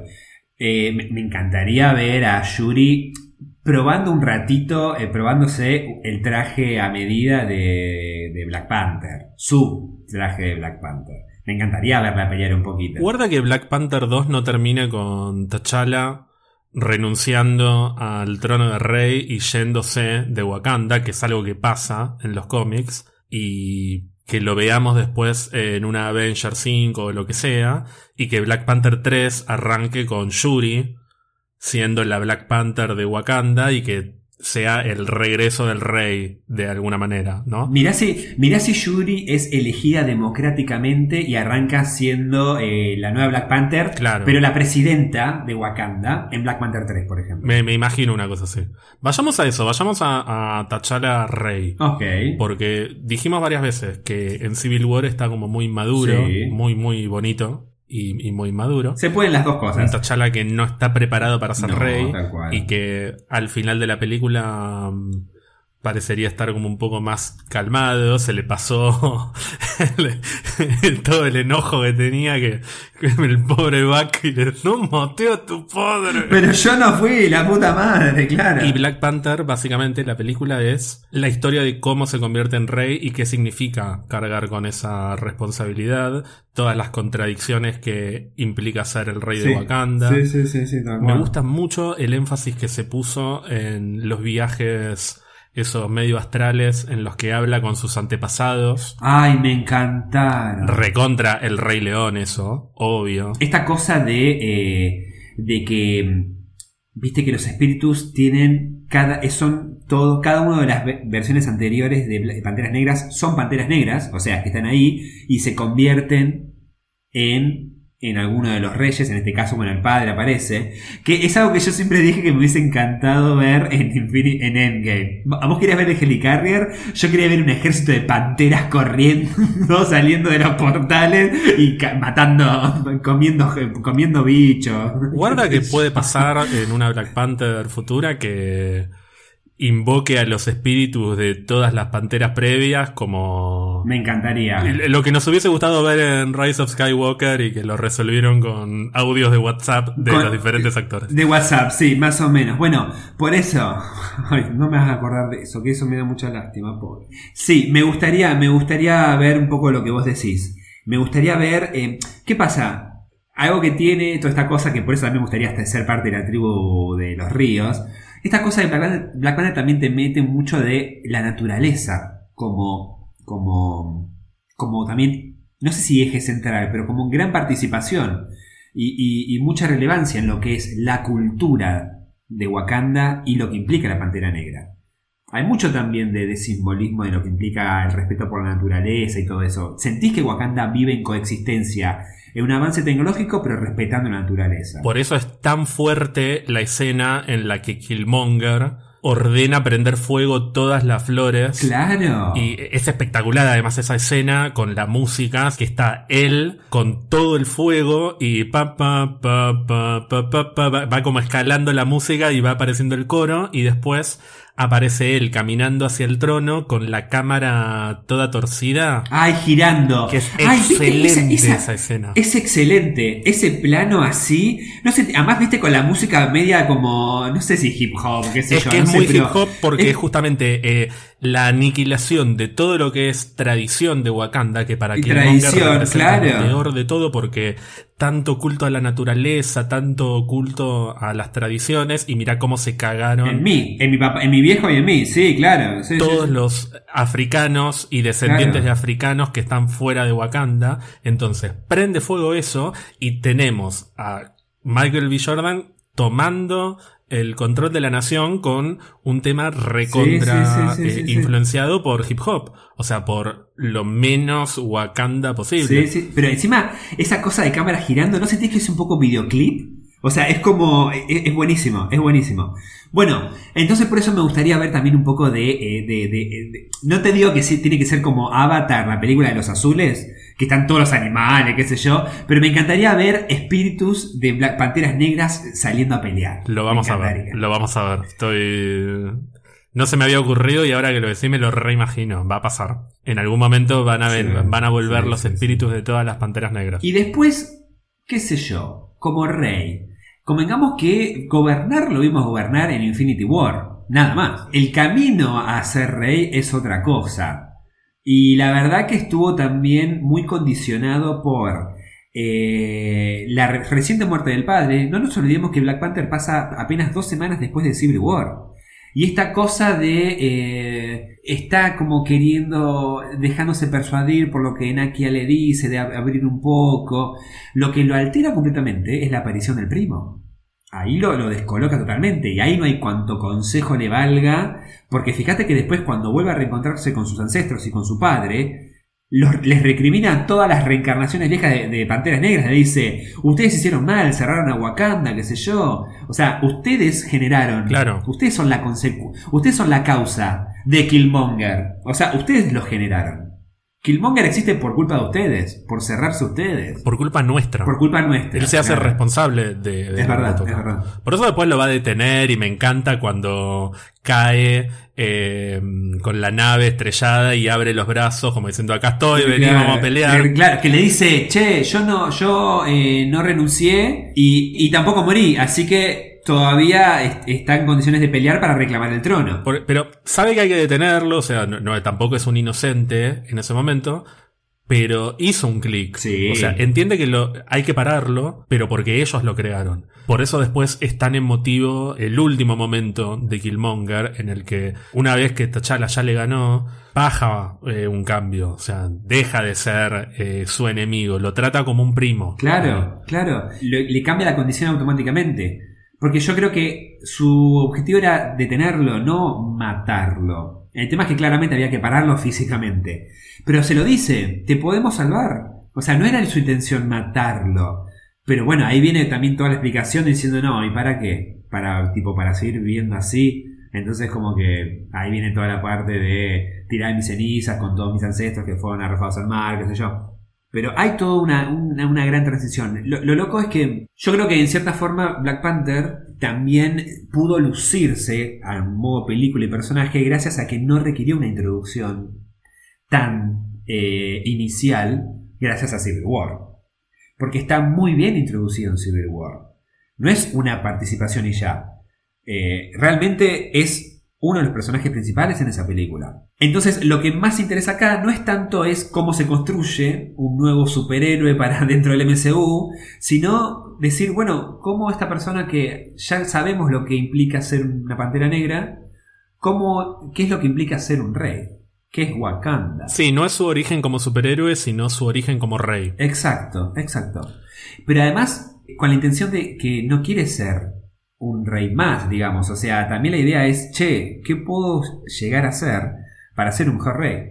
Y por eso tal vez su objetivo primario era, bueno, voy a hacer lo que mi, mi- mi padre no pudo, que es atrapar a... Ay, no me acuerdo el nombre de, de Gollum. Ah, Clo. A Claw. Porque ese parece su objetivo. Che, mirá, si capturo a Claw es como que, mirá, eh, al final logré algo que mi viejo no pudo, miren qué buen rey soy. Y al final, el, el- el ser mejor eh, rey no pasaba por ahí. Gobernar es otra cosa. A mí lo que me parece interesante es que en los cómics T'Challa se caracteriza por ser un personaje muy calculador, muy estratégico, muy, muy Slytherin. O sea, vos Sí. cuando empezás a asignar las casas en los personajes de Marvel, T'Challa es un mega Slytherin. En la película no es tan así todavía. T'Challa es el típico personaje en los cómics que, no sé, por ejemplo, hay una escena que me acuerdo de, un cómic, no me acuerdo cuál, pero me acuerdo clavado que Tony va a, a Wakanda a pedirle algo a T'Challa que sabe que T'Challa no se lo va a dar. Entonces lo engaña un poco y T'Challa le dice, bueno, me descubriste, acá, acá lo tenés. Y se lo lleva y Tony se va, como diciendo, lo logré, menos mal, porque me imaginé que, que me iba a costar esto. Y cuando se va, T'Challa le había dado algo de mentira. O sea, T'Challa sabía que Tony Claro, claro. lo iba a engañar para sacar. O sea, es un tipo que está- es muy Batman, está Claro. adelante de todos, es recontra calculador, tiene muchas estrategias todo el tiempo y está muy verdecito en las Sí. películas. Todo lo que vimos es justamente su origen como rey. Claro. Como superhéroe ya sabemos que la rompe, o sea, ya en Civil War le pasa por encima todo, ya dije, se le cuelga a Falcon. Eh, La única que más o menos lo, lo neutraliza es la bruja que lo revolea y, y lo vuela Sí, sí, contra un avión. Pero con los demás está Claro. a la altura o superior en muchos casos a nivel pelea. Lo interesante es ver cómo se convierte en un rey lo suficientemente astuto como para poder lidiar con diferentes intereses, con reclamos internos, reclamos Eh, externos. estamos hablando del primer superhéroe en la cual eh, tiene además una responsabilidad social política. Eh, los demás trabajan todos como una asociación privada, digamos. Pero eh, T'Challa tiene un cargo además de ser la Pantera Negra. Digamos, el manto de la Pantera Negra, en cierta forma, es el recurso que tiene el rey para proteger su reino. En este caso ahora, alienado eh, aliado con los Avengers para proteger el mundo. Pero digo, a ningún otro Avengers eh, le, eh, le- pasa eso, esa misma situación. El manto de Black Panther no es para ser superhéroe. Eso es lo que hay que entender. Black Panther no es un superhéroe.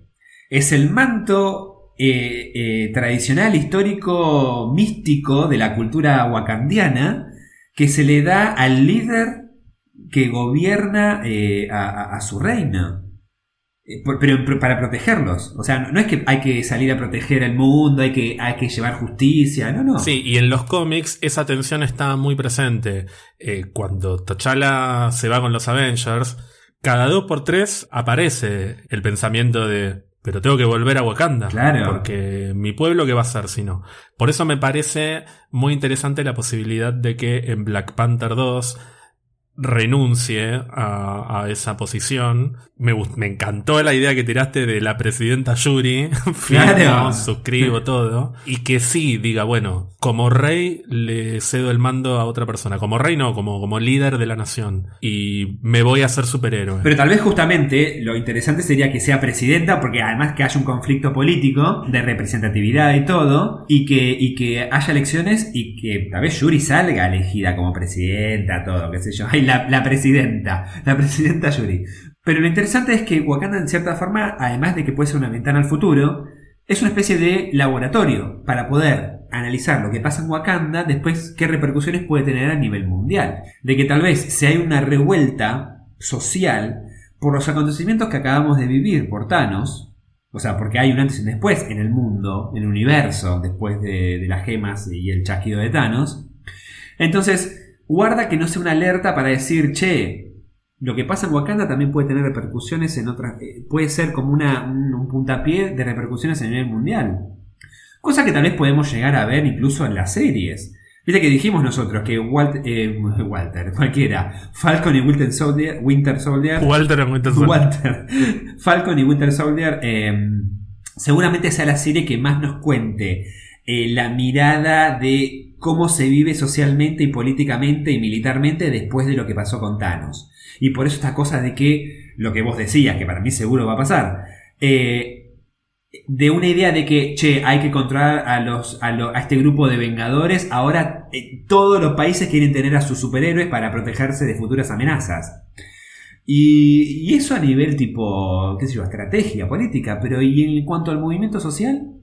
¿Y si hay demanda social de, che, loco, aflojen con los superhéroes, o que haya más superhéroes? Tal vez Wakanda es- es un micromundo que a escala mundial se puede como este, transpolar y entender eh, eh, el conflicto social que se puede, que, que puede estar por venir. Sí, en algún momento también dijimos que, mm, que está todo dado para que se venga una etapa en la que mm, hayan conflictos geopolíticos.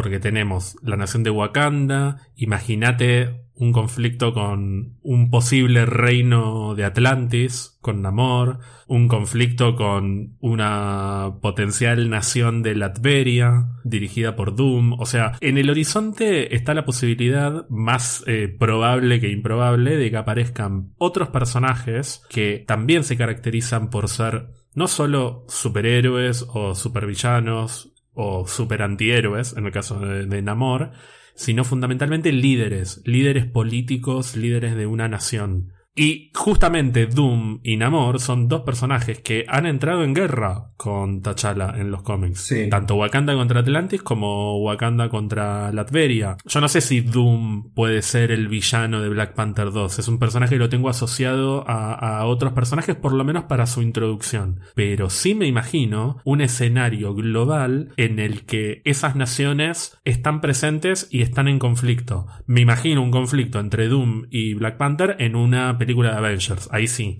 Claro. No sé si en Black Panther 2, pero, pero me imagino ese escenario. Sí, ahora que hablaste de horizontes, me veo bastante posible que haya un conflicto o, una aparición, ponele, de, o sea, de Atlantis y de Namor eh, en Black Panther 2, ponele. Lo que no me gustaría es que en Black Panther se pierda el, el corazón de lo que se quiso contar en la primera. En el sentido de que quiero que sigan yendo por, la, por el lado de el conflicto social, el conflicto político, eh, no sé si más o menos familiar, pero también está, me gusta que esté todo así como mezclado.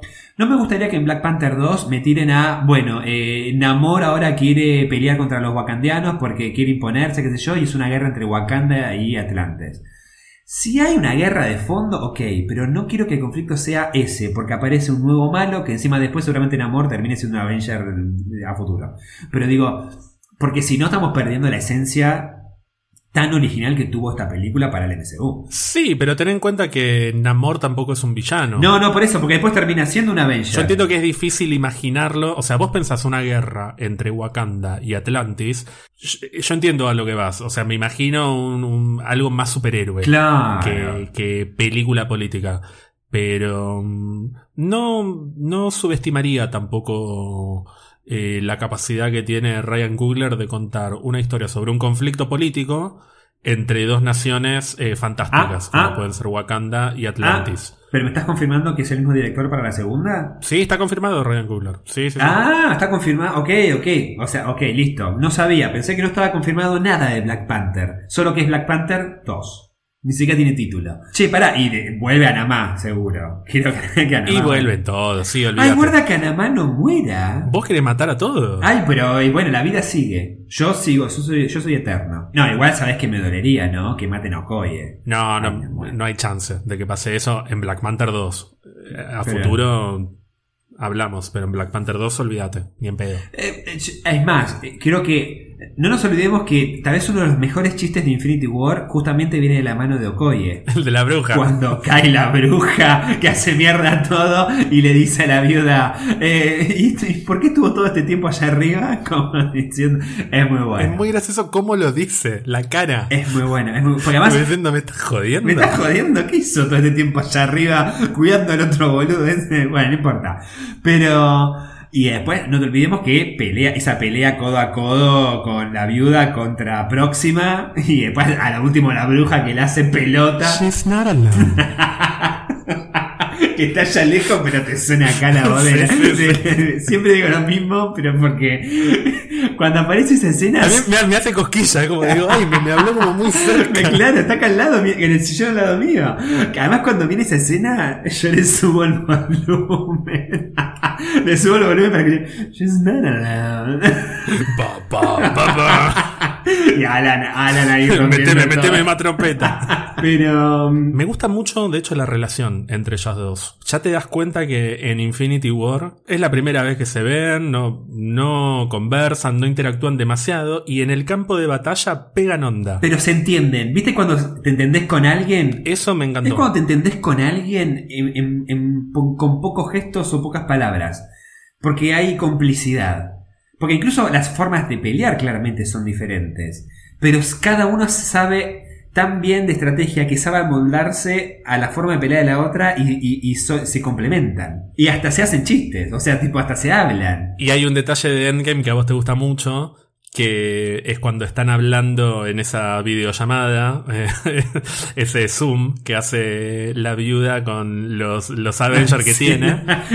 ¿Lo ves? ¿Te gusta que le dice Nat? Le dicen nada. Y fundamentalmente que cuando cortan la comunicación se despide en Yosa, o sea, se despide Sí. hablándole en su idioma. Sí. Hay buena, son amigas. Son amigas, pero además, si la despide en, en su dialecto, es porque Nat seguramente entiende lo que le está diciendo. No digo que sea, es- es- pero sino que debe ser seguramente un saludo. Claro, porque además que la viuda debe hablar todos los idiomas del planeta. Además, además, pero además que mm, en cierta forma yo creo que Okoye reconoce en, en, Na- en Natalia Una líder. una líder. Y esto me lleva a pensar en la relación de T'Challa con los Avengers. Su relación con Natasha, su relación con Steve. Son claramente los dos con los que más interactúa. Sí. Con Natasha sobre todo en Civil War. Sí, sí, sí, sí, sí. ¿Cómo habrá quedado? ¿Cómo será ver a, a- eh, a- Porque Black Panther tuvo que hacer como una especie de limpieza de energías, todo, para decir, che, esta que está de mi lado, que después me disparó estas cosas que me electrocutaron, ahora la recibo en Wakanda, la saludo, qué sé yo, está todo bien. Claramente quedó todo atrás, eso. Claramente. Bueno, No pero hay eso, ningún problema. eso también habla del cambio que tuvo T'Challa durante Black Panther y en que como diciendo, ya está, ya está. No, y además él se asume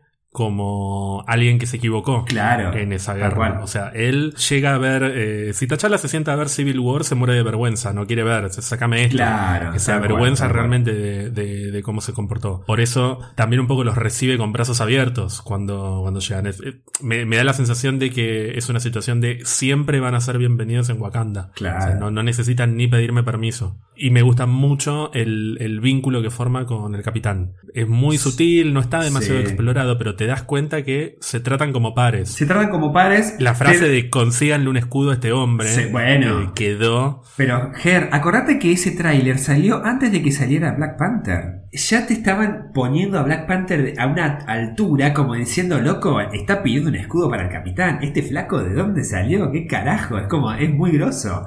Y hasta es estratega. O sea, fíjate que, aunque le cuesta tomar la decisión, decide abrir el portal para que no vayan por atrás a atacar y que lleguen hasta Visión.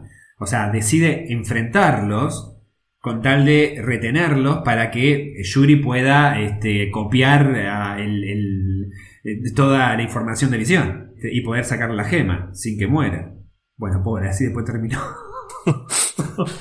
Pero bueno, sí, me parece que, que, mm, así como se esforzaron, por ejemplo, en armar un vínculo muy fuerte entre Iron Man y Spider-Man, o en aprovechar el poco tiempo que tenían para desarrollar eh, una relación muy particular entre Iron Man y el Doctor Strange, creo que, creo que en el caso del Capitán hicieron algo similar con Black Sí. Panther. Los pusieron como dos personas que ocupan un rol de liderazgo, que son Sí. admiradas y respetadas por muchas personas. En el caso de Black Panther, ya con un cargo político, pero el Capitán América también es eh, un líder político no intencionalmente, porque toda la nación se supone que, que lo admira. O sea, toda, todo Estados Unidos lo tiene como el símbolo de lo que debería ser Estados Unidos, lo que Black Panther efectivamente es en Wakanda. Y por eso me gusta que en Infinity War estén juntos eh, en, en la segunda mitad de la película. Y amo la escena de los dos corriendo a la par. Ay, a ver quién es más rápido. Que a ver quién es más rápido, sí. Y lo que me gusta mucho de esto es que eh, yo te dije, a mí uno de los momentos que más me emociona de la escena de los portales de Endgame es el, el reencuentro de Black Panther y el Capitán. Ese momento en que salen Black Panther, Yuri y Okoye. Sí, que está encima está recansado. El pobre. capitán se, se como que larga todo, pues como diciendo volvieron Ah, y T'Challa viste que le como que asiente, como diciendo gracias, lo, lo hicieron. sí, sí, sí. Ese momento a mí me re emociona. Porque no, no dicen nada, no hay palabras, solo la música de Alan Silvestri, que dice mucho. Pero ese intercambio de miradas me encanta. Es decir, siento que no está tan explotada la, eh, la relación entre el Capitán y Black Panther como lo puede estar la de Iron Man y Spider-Man, por ejemplo. Pero siento que se tomaron el trabajo de construirla a su manera. Sí, sí, sí, sí, sí, y, sí. y está presente. Yo creo que eh, no llega a ser una especie de vínculo de amistad, pero sí de mucho respeto como colega, eh, como compañero, como colega. Siento que a ese nivel se entiende. No es una amistad como Bucky y el capitán, pero siento que hay mucho respeto. Entonces siento que en cierta forma esta cosa de que el rey entra por el portal y lo mira como gesto de agradecimiento es como diciendo, o sea, me reviviste a mí, es como que el mismo rey, en cierta forma, te reconoce a vos eh, eh, el, el sacrificio que hiciste, el logro que hiciste. Yo creo que a ese nivel se entienden. Además, obviamente, de, de- del agradecimiento que se- de- le debe tener el capitán por todo lo que hizo por Bucky. Claramente lo que nos deja Infinity War es que el capitán ya fue más de una vez, no solo la vez que fue al final de, de Civil War, sino que debe haber ido varias veces porque sabe el camino, claramente sabe cómo llegar a Wakanda, y está canchero, porque además fíjate que, viste esa crítica que hubo de que, "Ey, ¿por qué se salvaron así nomás Bucky con el capitán? qué sé yo. Se salvaron así nomás porque seguramente ya se habían visto. Porque tipo, la rehabilitación de Bucky no es que fue durante uno o dos días antes de que estallara la batalla en Wakanda. La novedad de ese momento es que le reinjertaron el brazo met- de, de, de adamant, de vibranium, digo. Pero, pero el saludo es obviamente así como, eh, amigo, ¿qué hace, loco? Pero ya te vi la semana pasada, es así, más o menos. Pero con Iron Man no sabemos cómo se hubiese llevado. Nunca se llevó, de hecho, nunca interactuaron. No, bueno, Eh, están del mismo lado en Civil War. Pero, pero para mí están del mismo lado, pero por intereses completamente diferentes. O sea, no tienen nada que ver. Barnes is mine. Claro. Yo te entendí. Paré un poco. Re cegado, re acelerado, pendejo de mierda. tipo. Y bueno, con. Ho- Ay, pero qué lindo que están Ay, sí, está hermoso. Con Hawkeye, bueno, después también está esta cosa, ¿no? De cómo cambió de, de Civil War a Endgame. De, eh, eh, creo que no lo presentaron, soy Clint. I don't care. Sí, ese es un lindo guiño y me gusta mucho cómo mm, después de eso corre a los pedos. Thanos le pega un cachetazo con la lanza que lo hace mierda. Sí. Y nunca vamos a saber qué hubiese pasado después. Porque cae la bruja y se ve que en el fondo Black Panther como que se tira para atrás como diciendo, uy, ¿de dónde salió esta loca de mierda? Está, está loca de mierda. Agarra el guante y se va. Y dice, bueno, chao. Yo aprovecho y me la tomo. Yo me la tomo. Pero nunca vamos a saber cómo hubiese sido esa pelea entre, entre Thanos y Black Panther. Que bueno, igual en Infinity War también lo, lo revolvió a la mierda, ¿no? Pero bueno, con el Pero guante. tiene guante, claramente. Es verdad que tipo. Me, me da mucha gracia como corre Black Panther en Endgame igual. Es como que va de uno para el otro. Que después incluso el guante lo agarra Spider-Man. Eh, Si claro, ahí eh, cuando se le tiran todos encima, Sí. eh, se lo lleva Spider-Man. Se lo lleva Spider-Man, sí. Que después va con Valkyria en el caballo. Es un quilombo, no importa. Ya que mencionamos a la bruja, y para ir cerrando, en el episodio de Doctor Strange habíamos dicho que no nos parece casualidad que Doctor Strange, Black Panther, la Capitana Marvel prácticamente no interactúen entre ellos en las películas que los vimos. ¿Por qué será? Porque claramente van a tener que interactuar y tener sus propios conflictos Claro. antes de poder llevarse bien en la próxima Avengers o el nombre que tenga. Entonces, ¿cómo te imaginas la relación de Black Panther con los futuros Avengers? Pongámosle ya, los New Avengers, ponele. Mira, yo creo que si, si hablamos a nivel estratégico, militar, liderazgo, no debería llevarse mal con la capitana. Le podemos encontrar un cierto paralelismo con el Capitán América. Son personalidades muy distintas, claramente. Pero yo creo que a nivel estrategia, yo creo que se entenderían. Como diciendo, che, hay que proteger, yo protejo. Bueno, pero eh, yo creo que no había problema ahí. Yo creo que todo lo contrario. Yo creo que la capitana se caracteriza por ser alguien que Muy impulsiva. es muy impulsiva, es tan poderosa que, que- que no piensa demasiado antes de actuar porque total no tiene mucho para perder y toma decisiones estratégicamente de mierda muchas veces, sobre todo en los cómics, pero en las películas ya vimos que es un poco así, por eso también la, la han bardeado como "Eh, es un personaje que no es querible, bueno, pero es así, es así el personaje, Sí, sí, sí. o sea, es soberbio. Se manda cagadas porque es muy impulsiva. Se lo dice al principio de Endgame, voy a matar a Thanos, ¿viste? Lo dice como, como, como si dijera, bueno, me voy a ir a- al chino a comprar eh, una coca. Sí, el vino, para. Esa actitud me parece que va a entrar en conflicto con alguien que yo creo que va a ser mucho más calculador, como Black Panther. Le va a decir como, che, pará, o sea, eh, acabas de caer de- del espacio, o sea, no, no sabés ni qué está pasando en este planeta. Para mí con quien se va a llevar bien es con el Doctor Strange. Yo creo que sí. Ahí seguro, ahí seguro, seguro. Yo creo que va a haber más onda con el Doctor Strange y menos con la Capitana. Es aseguro que cuando el Strange se va van a, van a poder tener un clima de charla, de, de, o sea, van a poder tener una charla, digamos. Pero no solo a nivel estrategia, ponele de ataque. Yo creo que pueden tener charlas, ponele. Como que el Doctor Strange entra, hace un portal, entra, llega a Wakanda y le pide, che, está pasando esto. O no sé, o Black Panther tal vez le pide un consejo, qué sé yo, no sé. Por ahí puede ser. Eh, con la bruja, eh, pero no sabemos qué carajo va a pasar con la bruja. La bruja va a hacer mierda todo, así que no importa con quién se lleva, qué sé yo. Pero no nos olvidemos de una cosa. La bruja tiene una relación, algo mínimo, algo con Okoye. Por lo menos se conocen, interactuaron, pelearon juntas. Entonces, ahí puede haber un, haz de luz de interacción. Tal vez Black Panther no tiene la más mínima idea quién es, algo que la mina guarda porque tiene alto poder. Pero tal vez Okoye puede llegar a inter- Guarda que podemos llegar a ver interactuar más de Oko- eh, Okoye con la bruja. Con quien se va a llevar bien, y retomando lo que decías de la capitana, ¿sabés con quién va a tener esa relación? Con Falcon. Ah, claro, me olvidé, pobre Falcon, claro. Que para su siguiente aparición después de la serie no va a ser más Falcon, va a ser... No, es el Capitán América. Sí, es verdad. Puede que me retracte. Sí, esa relación la va a tener con, con Falcon. Sí, totalmente. Sí. Es no solo, no solo por ser el sucesor de. O sea, estuvo en, en tal vez una de las batallas tal vez más importantes que debe haber tenido Wakanda. Y estuvo bancando porque estuvo tirando cuanto misil tenía encima.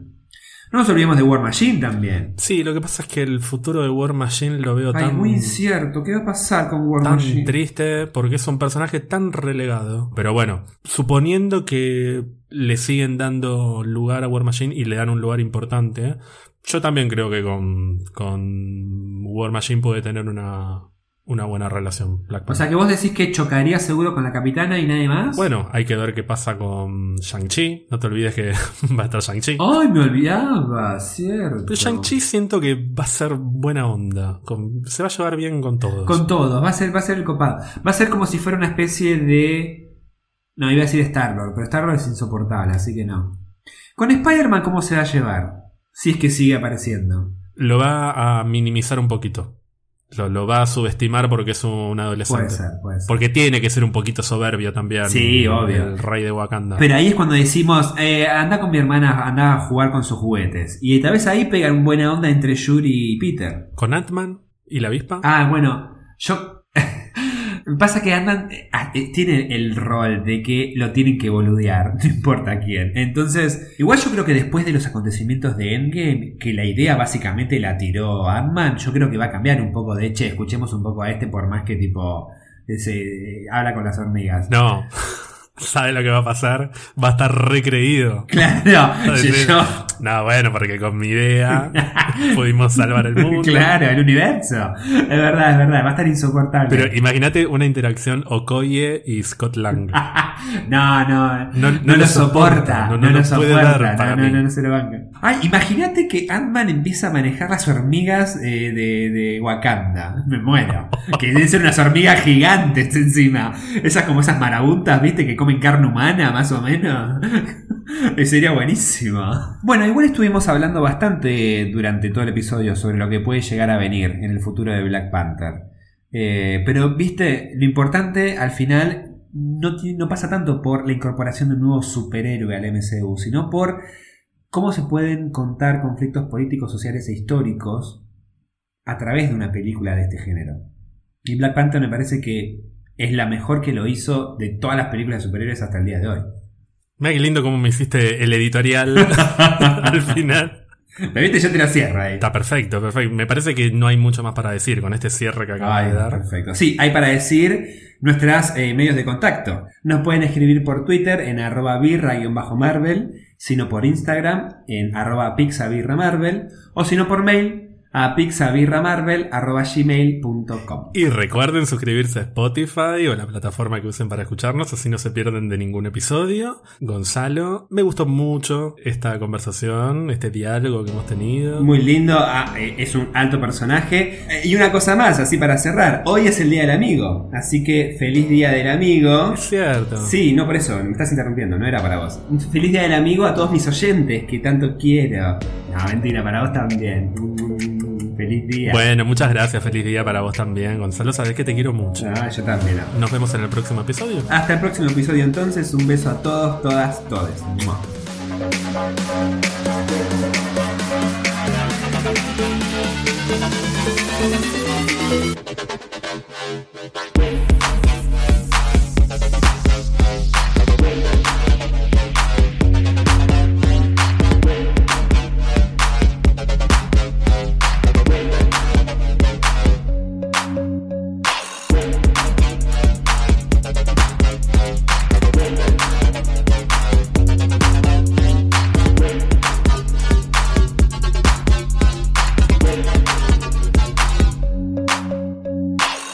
Pero lo interesante es que Wakanda, en cierta forma, además de que puede ser una ventana al futuro, es una especie de laboratorio para poder analizar lo que pasa en Wakanda, después qué repercusiones puede tener a nivel mundial.